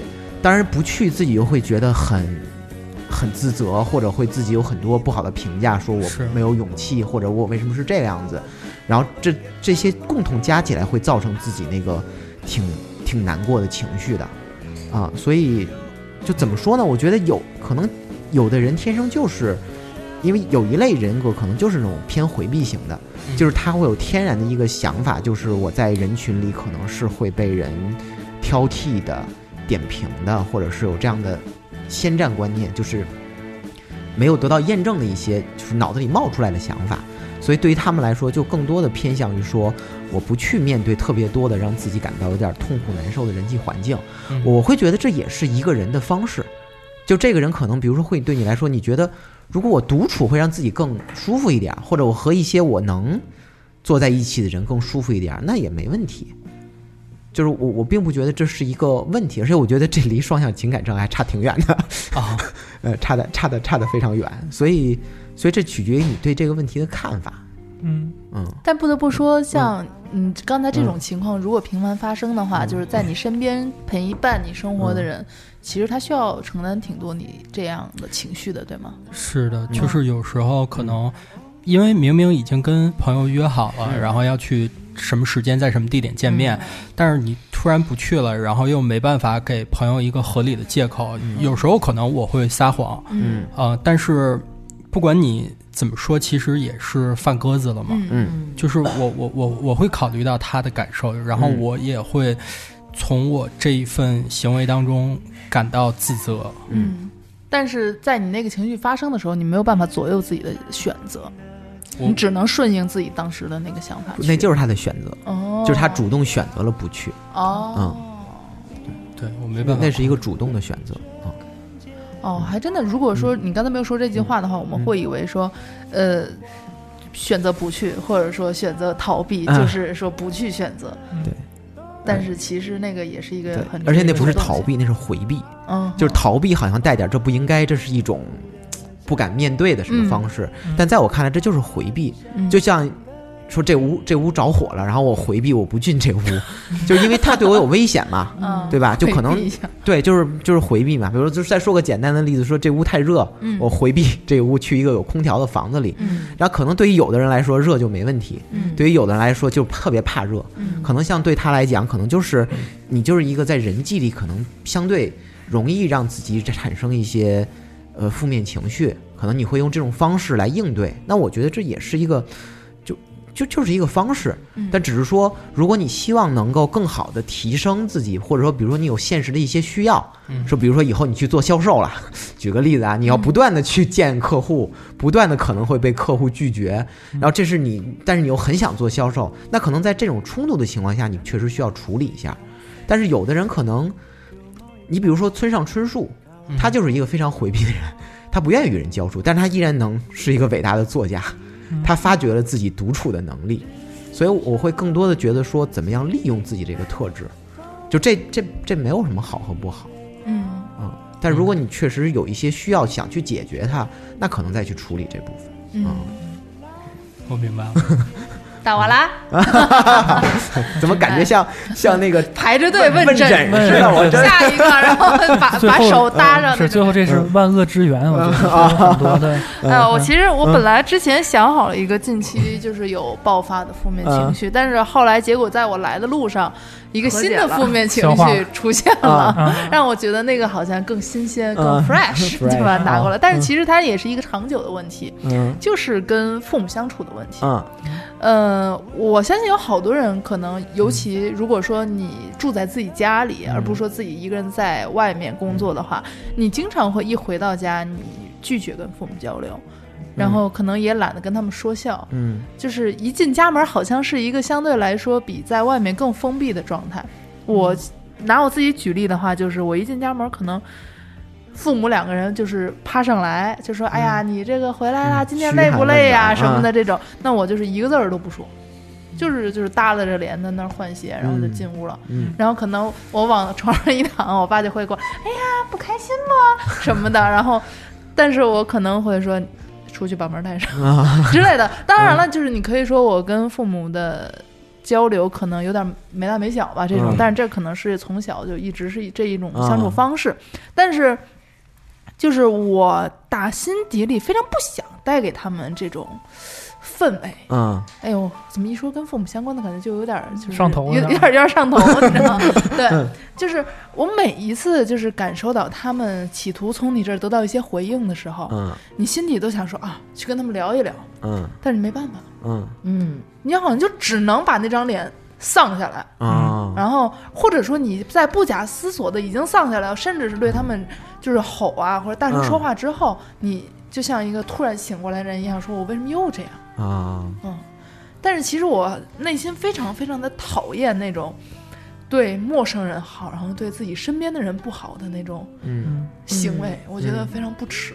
就你理智上觉得是这样，但是其实你实际上做的时候，其实你很难控制。对，就是控制不了。像今天来的时候，我发现就是，呃，我最近就是比如说周末咱们录音什么的，我我爸有时候会送我，嗯，但是我发现我只要一上这辆车，我就没好气儿，你知道吗？就可能是因为他开错一个路口，我就会发飙。嗯但是发飙之后，嗯，就是马上的后悔。嗯但是你再有这种情况的时候，你还会发飙。嗯嗯，有的时候你是来不及控制，嗯有的时候你是，嗯、怎么说呢？就是，操，为什么这么上头？对，嗯小小爱已经对聊到一般人聊到父母的时候，都会都会各种各样的情感出来哈。嗯，就我我会觉得就是嗯，就在这里咱们可能在这方面就不用聊的特那么细，特别嗯细致。对对反正我会觉得可能可能嗯，或许心里有很多的一部分愿意以一个小姑娘的身份在父母身边待着，但是可能那个小姑娘依赖父母的小姑娘，或许对你来说有点困难，或者会有一种。我猜或者会有一种羞耻的感觉、害羞的感觉，或者觉得自己很小的感觉，等等。所以，所以我我怎么说呢？就是就是每个人可能跟父母之间都会有非常多的情节，就是那种爱恨交织的，啊、就这个这个这个也挺正常的。我觉得就是，嗯、我不知道你们怎么样，好像很多人跟父母其实是很难有期待的那种完美的关系的。我觉得其实我他他嗯特别悲哀的一点在什么？嗯就是你知道你不应该这么做，但是嗯你感觉你在眼睁睁的这么做，然后等待着自己将来后悔的那一刻。啊，其实我也会这样，就是我跟我爸妈，其实就是，嗯嗯、那种耐心特别的少。嗯然后，嗯、比如说像我，我我现在的状态基本上也是，就是有点什么事儿，我不会跟他们商量。嗯然后呢，但其实我觉得这个主要是因为小时候他们管我管太多了，嗯甚至现在我妈其实还呃，就是前两天我我我现在终于终于终于搬出来住了，就是这件事情我在节目里就是说了好几年了。然后呢，就是在我跟我爸妈说我搬出来住的时候，甚至我妈还说我说她她觉得她是我的监护人。嗯然后呢，可能是因为有这样的逆反心理还存在，快三十所以了还监护人呢。谁三十了？你给我出去！完了以后呢，就是。就是可能是因为这样有逆反心理，所以有些事情就是更想，嗯、自己去完成。然后呢，就是不让他们来过过多的干涉，或者说，呃，美其名曰不用他们操心，有一些事情我能自己做。但是其实有的时候像这种。状态下，就是可能会让关系更加不太好，嗯因为他们觉得就是曾经他们的价值存在，但是逐渐他们的价值慢慢的没有那么那么嗯强了，所以他们就是在这个过程中，他也会互相的有抗争，嗯。这种这种。对，所以所以我觉得其实跟父母相处的这个，就是是每一个人的课题吧。对，就是其实人长大就是一个从跟父母慢慢分离的过程嘛，而这个分离其实不只涉及到孩子分离，有的时候更重要的是父母接受不了这种分离，对对对，就是他自己的价值都体现在孩子身上，如果这个嗯。孩子没了。走了，然后远走高飞，自己独立成家了，其实对父母来说是一个很大的创伤和打击。嗯。所以有很多的时候是这个父母会拼命拽着这个孩子，嗯。这个拽的方式就比如说说这个孩子各种不好，嗯，你成绩不好，你这个不好那个不好。其实我们有时候在做心理咨询的时候，其实会有这样一个解释哈，嗯。说其实父母是希望孩子不好的。啊，啊，就无意识里是他虽然知道说成绩你要提高，嗯但是他采取各种各样的方式是希望这个孩子糟糕一点，希望这个孩子不好一点当然这不是父母的恶意，而是说只有这个孩子不好，他才需要我嗯嗯啊，他才需要我。嗯我我必须让那个孩子是一个孩子，就是他嗯生理上的成长我没有办法去阻止他，嗯但是心理上我不能让他长大，嗯因为一旦他长大他就离开我了。啊，所以对。对对所以当然这这是这这是父母很多无意识层面的嗯。东西，他自己也未必意识到，他意识到就是这孩子成绩不好，他会用所有各种各样的方式去贬低这个孩子，然后他其实但实际上真正在做的就是让这个孩子长不大，哦啊，哦，我妈真的，我妈就这样，我妈真的就是跟她聊天儿，真的准准有一句，就是三句准有一句在指责我，嗯就是你你这儿不好，我我开始以为这是她的习惯，因为她跟我爸也这么说话，但是然后后来我发现原来其实有有很有可能会有这样的原因，但是你知道，就像你说的这种情况，嗯在我父母对我的嗯，沟通过程中已经不见了。啊其实他们嗯现在不太会去指责我，以前会吗？嗯小小时候上学的时候了，对啊，打工作之后基本上就没有了。嗯但是相反的，就是你刚才说，就是嗯他们在潜意识里会觉得你变长大是一件他们不太愿意去接受的事情。，嗯但是其实从孩子的眼睛里，他们的变老也是一件你不太愿意去接受的事情。所以有的时候呢，我会非常别扭的。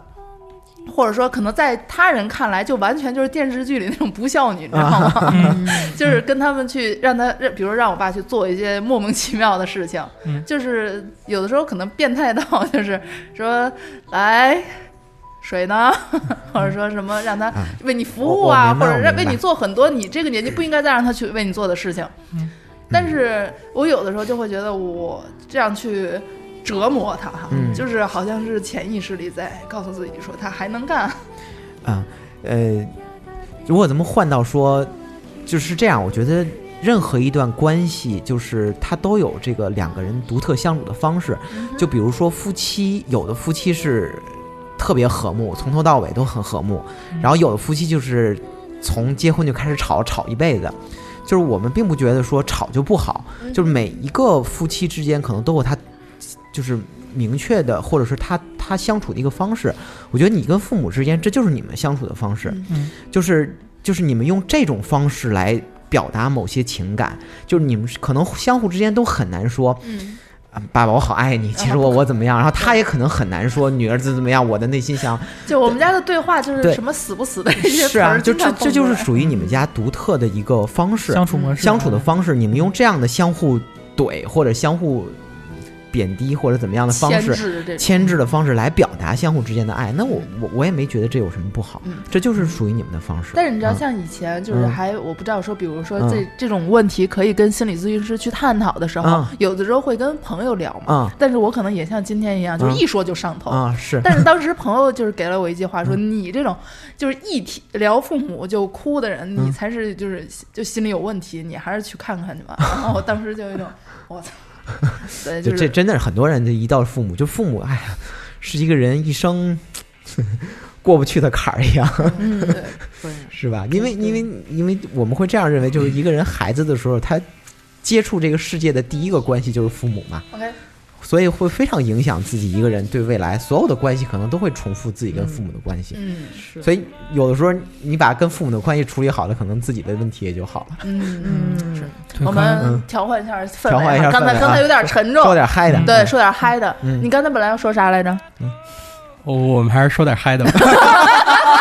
啊，这就已经很嗨了。啊，就是说点嗨的呢，就是什么能让我嗨呢？就是在座就一定知道，杜老师，哎，让你就是嗨啊！战斗欲。就杜老师，其实他有一个问题啊，就是嗯我来替他说呀，就怀才不遇。这可能是现在很多年轻人，尤其是在当下这个成功呃看起来那么容易的年代所这个太表面了。我啊，没有，那也是我的问题，那那也是啊我的问题行。OK，嗯会碰到的这么一个问题，就是感觉好像身边的人成功都看起来很容易，很容易，对偏偏自己不行。我我没这么想 不是，我不是说是我的问题吗啊行行对对对对啊。那然后我那我肯就是你本身是。怀怀抱着一种自己是有才华、有潜力来到这个世界上，或者说来嗯呃进行某一项工作的。但是当你真的深入进去的时候，发现自己比其他人差远了。我说的真的是我自己，嗯嗯我知道知道。对。但是这个时候，你还要不要去？当然了，可能大部分人会选择继续坚持下去，嗯但是这种坚持是非常非常痛苦的。嗯嗯，这个其实确实是他的一直的一个心理的一个 一个问题，但是我不知道怎么安慰他，因为我一直就是很 很阳光顺，然后也觉得自己就是也是很有才华，就不理解这然后也遇做不到的，也不知道这完不成自己的一些职业的一些理想，就会会这怎么办呢？嗯，这有点大，我没法回答。其实它就是一种对于成功的那个渴望吧，我觉得。然后或者说觉得自己的我觉得才华没有被人看见，嗯然后放弃与不放弃，感觉是一个选择题。我觉得其实每个人都有，就是像像我，我也有这种心态。然后有的时候会跟自己说，嗯对自己要求不要那么高，嗯然后就是就是降低一些要求，你会过得更开心一些。嗯然后呢，就是这种压力就能够是，就是缓解。嗯但是后来呢，就是就是在这里面，因为我我其实性格比较纠结，然后在这个里面，同时我又会告诉自己你太不进取了，所以就是两，就是我就开始自己跟自己打架。嗯嗯，这个怎么办呢？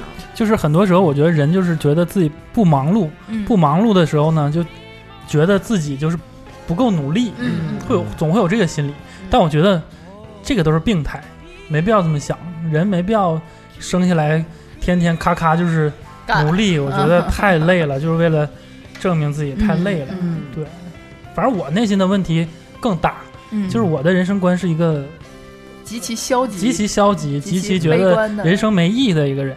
人生就是没有意义啊。对啊，我觉得嗯人生我知道这，然后我就就导致我嗯呃很多时候就没有没有没有斗志，就完全没斗志那种。就像你说的，嗯在家呃不想见人，或者或者嗯经常那那种那种情况非常多，就在家待着，然后谁也不见，然后一嗯闷可能闷一个礼拜什么啊的，也不去上班。嗯对对对，会有这种情况。是嗯，然后呢？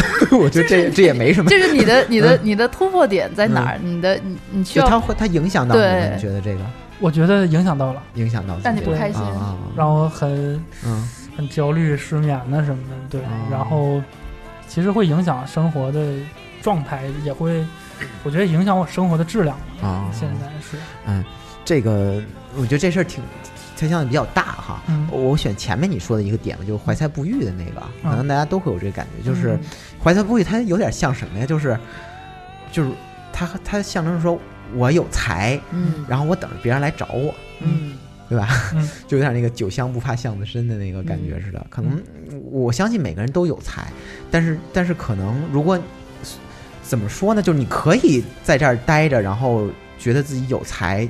因为确实是有人有一些能力，这也没问题。但是怀才不遇，我觉得更像是那个状态，就是说，如果你想遇，其实不是等着，而是你去找。嗯嗯，积极对点，嗯对，就是你要真的想有人能能有，因为有的人所谓怀才不遇，他是这样的感觉，就是我在这儿等着别人不来找，或者是没人找到我，他能维持一种我还可以的感觉。嗯，如果他真的去找，就会面临着挫败，面临着找了没人要、被拒绝，所以他那个怀才不遇其实更多的像一种自己主动的选择。嗯。然后这样的可以，我可以告诉自己说，其实我，我我我有能力，我还我还可以，嗯。但只是其实上很惧怕嗯。那个真正未来到达的结果。是。所以有的时候，对，比如让我们去做咨询，可能就处理那个恐惧，就是什么让你觉得我去面试了，或者是我去做一些什么样的事情，我去主动换一个行业，这就一定不行。嗯啊、我的那个财为什么就发不出去？我我个人觉得，可能更多的是这个人他是内心有一些恐惧，他才选择了怀才不遇的状态。有道理，嗯有道理。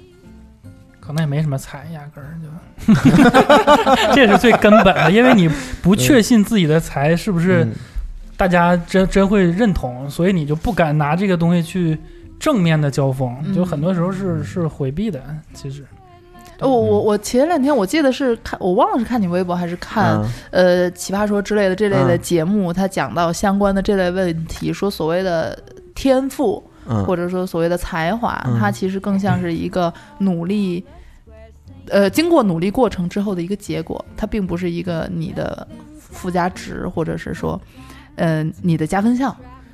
对他更像是一个别人的评价。嗯哼，啊、就是这个人这方面很有才华，但你也不知道他，就有可能就是，就是就这个人做一件他很喜欢做的事情，嗯，然后，然后他内心没有那么多的冲突，就就也不管别人怎么评价我，反正我就做这个事儿，我做嗯。做的很开心，嗯。然后别人回头看来会觉得，哦，这个人很努力，嗯，这个人很有天分，就是所以那个才华更多的像是一个就是外界给他的一个、嗯一个东西啊。其实你说你要说才华，每个人心里都有才华，嗯嗯都有不同于别人的地方。就有的时候看你怎么用这个东西，嗯你是能够说我就用这个，然后嗯没有那么的多的被别人的评价所捆绑住，嗯还是说我特别在意，所以我只能把它留在我心里，当做自己一个才华，可能那个那个外在的表现就不一样。嗯所以我我更多的觉得就是才华像是一个一个一个评价一样，就包括努力也是。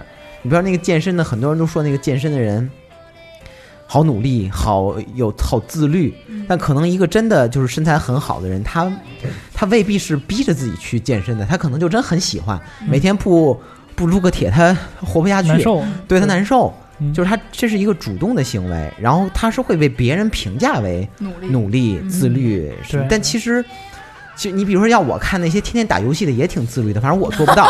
对呀、对对对，就是那些比如说那个战队的，你让他玩游戏一天玩个十多个小时，我真的觉得人家很自律，是我绝对做不到的。是。但你要让我一天我去看好多本咨询的书，我也觉得很有意思。但那个对他来说可能就是。就做不到。我朋友干游戏代练的，我插一句啊，是啊，嗯。每那天我去他家里嗯。三个电脑，然后每个电脑上有十个号同时在那儿运行，然后他需要控他这个十个号是他一个嗯。战队，然后他需要每一个号就切换，然后帮那个进攻一下，而且是每回合需要进攻切换一次进攻，然后他需要把这个三十个号一共，然后嗯练成了，然后卖出去。我觉得这个非常的繁琐，然后 真是需要自律。对是啊，是啊。就是所谓其实所谓自律，我觉得是一种说，其实这个人真的很想要这个东西，嗯太想要了，嗯所以他克服了一切东西，他都很想要这个。嗯然后别人看起来就是觉得他自律，嗯嗯嗯，而且它是符合嗯。社会上很多大多数人的一个认同的一个对。一个事儿。对。哎，这也就是像是我记得之前好像在办公室里听嗯。你讲过，就是意志力这个东西是不存在的，这个东西是大概是相似的这么一个事情，对吧？对，有点像这个这个事情，就是我我会给人举个例，就是说，就意就是你看一个人意志力特别强，其实就好像说你看一个人吃东西吃的超级香，然后我怎么没有那个吃能吃东西香的能力？其实不是因为你没这能力，而是你没他那么饿。是因为那种欲望驱使，是因为那个欲望没有那么强。等你饿了，三天，你吃的比他香。嗯，就是你有这欲望，然后你就为了你不顾一切都要想达到这东西，嗯然后你就做到了。这不是因为你有多大的意志力，是因为这东西太吸引你了。嗯然后别人会看来说，哦，他真的有意志力，做到我、嗯做到我做不到的。还有一个嗯问题就是，比如说我们在做电台，嗯。或者是比如说他在做一些自己的、嗯。呃相关的事业，嗯。或者说甚至说不用说一定要是这种呃台前的工作，嗯。我们可能平时在自己的职场生活中，大家都会遇到的就是。感觉没有办法接受有人不喜欢自己，或者说希望所有人都喜欢自己。嗯。那当感受到有的人对自己有一些不那么喜欢，甚至说不在意的时候，就会产生一种负面的情绪。嗯对这种东西，其实有的时候是想要去消解掉的，因为这个感觉平白无故的给自己多增加了许多负担。嗯嗯，像比如说，如果我们没有在做这个电台，假设说哈，嗯可能我们也不在乎这些人会不会喜欢我们或讨厌我们，嗯，但是因为我们做了这件事情，开始 care 了外界的声音。是听众的声音吗？呃，假设说，假设说或者说假设说，他可能 care 了有没有观众会喜欢他。嗯嗯，做完作品之后，观众对他的评价是否是好？嗯如果不好的话，那可能就会陷一一次又一次的陷入一种低落。嗯嗯嗯，这个东西有的时候确实不知道该如何去消解它。嗯，就这挺正常的，就是就因为因为人是一个社会动物，嗯就是没有人能我我个人觉得啊，没有人能做到说不 care 别人怎么看，嗯，只是说程度不同而已。嗯所以就是怎么说呢，就是所以你觉得就是那些说所谓说你嗯管别人的看法呢，这种东西是不存在的。我我个人觉得是不存在的我觉。得不存在。对我前面不还写过一，我就是有的人，比如说在那个什么励志演讲里说，我我周围的很多人，我周围所有人都不支持我，但是我完全不 care 他们的想法，我坚持做我的事情。但是你知道这里有一个很微妙的事情，就是嗯如果他不在意别人怎么看自己，他怎么知道所有人都不支持我？对，他一定是非常在意，并且记住，然后知道这个人不在意我，那个人不在，而且人都有放大的情绪，嗯就是其实人家不是不在意你，人家是没准都没 care 到你。嗯，因为每个人关注都是自己，但是他会理解为别人都不支持自己。其实这恰恰证明他是一个很在意别人的人对。然后这是一个，但我觉得是一个很正常的，就每个人都在意。嗯关键就是你承认自己在意，然后我我我希望别人喜欢我，然后这个人不喜欢我，我我很难受，这也是非常正常的一个事情。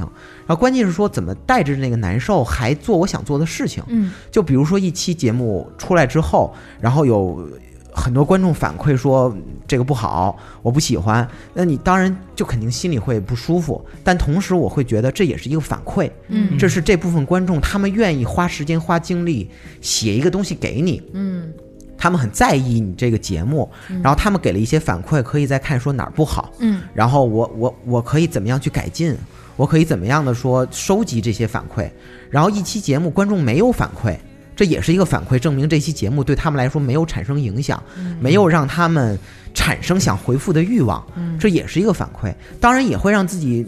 不高兴喽，那也挺正常的。就就往往有的时候我们会觉得说，我得高兴才能做事情，或者我得内心不冲突我才能做，但其实这是很难的。嗯就更多的时候，我们都会有这样的一个呃理念嘛，嗯就是不是去除掉痛苦，而是带着痛苦去做你想做的事儿，嗯。这是更符合人性的方式。是我发现嗯我其实嗯好多事情在做成或者达成某个目嗯标的时候，都是属于气疯了或者急眼了的嗯状态下才做做完的，啊，就是属于那种我操，老娘不信了，我要跟你们死磕对这种情况下完成的。嗯，就是就很难说什么事儿风平浪静就做了，嗯然后带多的时候就是比如说。咱们前面说那个抑郁，我们一般的处理方式不是说去解决这个抑郁，而是说你想做什么。你比如说有人想复习，那你觉得抑郁没法复习，那你可不可以做一道题？你觉得我今天做张卷子很难，你可不可以做一道题？做一道题很难，你可不可以看一段书？只要你做完这个事情，就证明你可以做一件事情，而不是去关注那个抑郁的事情。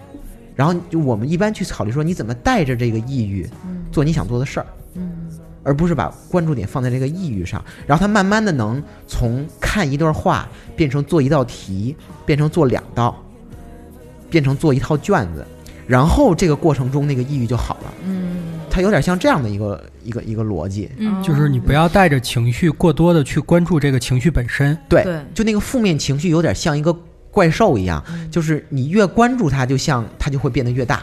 就是就别给他脸，对你越关注他，你越去在意他，说我怎么样处理这个情绪，其实他就会越严重。嗯，然后你不去看他，说 OK，我是抑郁，那没问题，我就把它放在这儿，我不去解决这个问题，而是说我想做什么。就有的人，你知道，特别让人悲伤的事情就是，他觉得我抑郁了就会，我不抑郁就好了。但是当我们真的问他说，如果你不抑郁，你可以做点什么的时候，他发现自己不知道自己要做什么，这是最大的问题。这其实这问题不在于抑郁，而他根本就不知道自己想做什么。嗯然后有可能这个抑郁就变成了一个前面咱们说的好处，嗯就是挡住了那个迷茫的感觉，哦给他生命一点意义感，就就是是我要克服我的抑郁，这是我生命的意义。对，如果我的抑郁没了，更可怕，嗯。我不知道我要做什么。给他一个支点。是的，遮遮羞布。是的。但但是嗯我我嗯之前以为是因为这个人迷茫而导致有这而引起的这个抑郁情绪，嗯，所以是反着的，反着的，是反着的。嗯。就是有种时候叫我选择了用抑郁嗯。来帮助我应对我的难题，哦是这个逻辑。哦。哎，对，我嗯前两天看见那个微博热搜有一特别逗的，说就是有一只猫，然后呢，英国有一只猫，然后被评为了什么，就是年度最佳猫。啊然后呢，理由是因为它帮助它的主人，就是治愈了它的那个抑郁症。啊，嗯，就是那比如说像呃，就是因为其实比如说像这些情绪都是受到就是激素影响嗯而产生的。说那比如说我们有没有什么做一些事情，比如说就像这个这人在养猫，然后或者说早上去跑步，嗯。类似就是这样的，就是所谓治愈，对能去缓解这样的一个就是一些情绪。会就每个人会有不同的方式，就是养哦猫可能就确实是因为养猫有一种照顾的感觉嘛，嗯嗯。就就是它能多少帮助一个人缓解情绪。跑步也是一个呀，跑步跑跑步步非常可以。像嗯。啊、但问题就在于一个抑郁的人他其实很难跑，哦，是吗？这是一个反反过来的一个，就是跑步是可以，就是抑郁的人也知道跑步可以，嗯嗯，但是他就是不想跑啊，他抑郁，哦。他本来都想想躺床上了，他更难跑起是来。就我那个真正抑郁的朋友，他游戏他都不想玩，是，这么这么难的吗？游戏多好玩啊！游戏他都不想玩。儿，你想多可怕这件事儿？嗯，OK 啊，大家还有什么相关的问题吗？没有了，看来大家就是突然觉得嗯，突然觉得自己 一些负面情绪可能就是嗯。没有必要把它看得太重，或者太觉得它好像是我的一个问题。对，哎，其实可以，就是提纲里面就是最后一个问题，我觉得还挺有意思的，叫嗯古代的心理治疗。啊，那个是我在看脑门哥的微博的时候嗯发现的这条，我当时觉得，因为大家平时一说跳大神儿就笑嘛，然后就巫术。嗯，然后包括你看影视剧里的时候，那个跳大神儿的行为都属于让人非常不能理解的这种一种场面。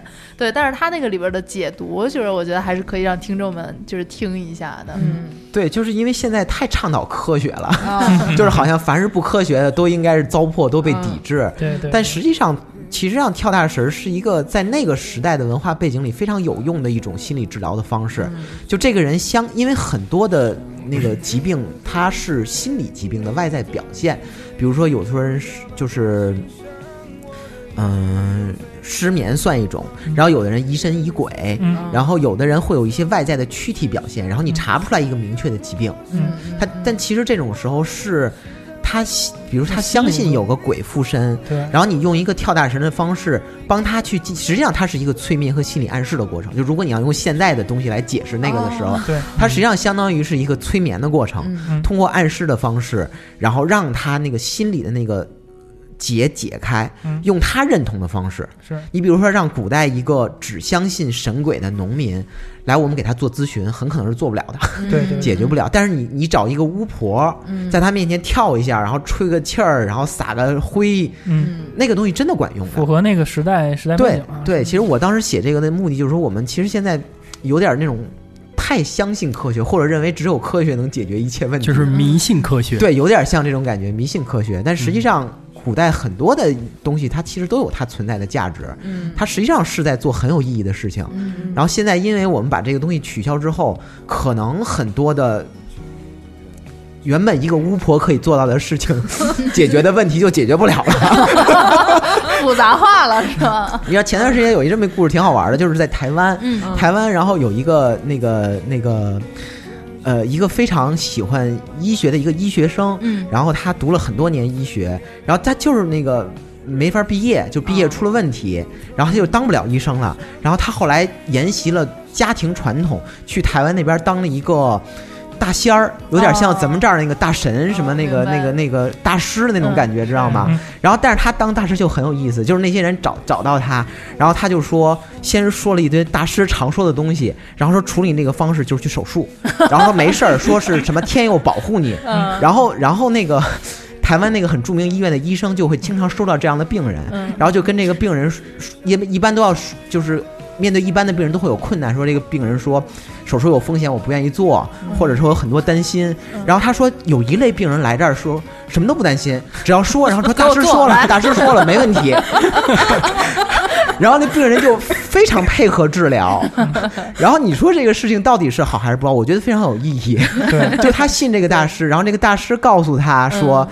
你医医学可以解决你你的问题，然后你可以动动手术，可以。对，然后其实我会觉得那个大师某种程度上就起到了那个巫婆的效果一样，嗯就非常管用。嗯，然后这个这边的这个医生的主任，这个这个专家也非常感谢那个人，说你做了一个当年你没做到，但是比我们还有用的事情。真的但其实就是让人心里有了信念。是啊，是啊，就是这种。所以你说你你要跟那个人去解释医学怎么切你，然后怎怎么样，接受不了，他接受不了。敢弄了，对，但是大师一句话就管用，他就来了。就搁我吧，来吧。对对，他有一些信仰的支持，这就这就很管用。所以你说你说宗教不科学，但它也有它的意义。嗯就我觉得有的时候比医生管用是，啊。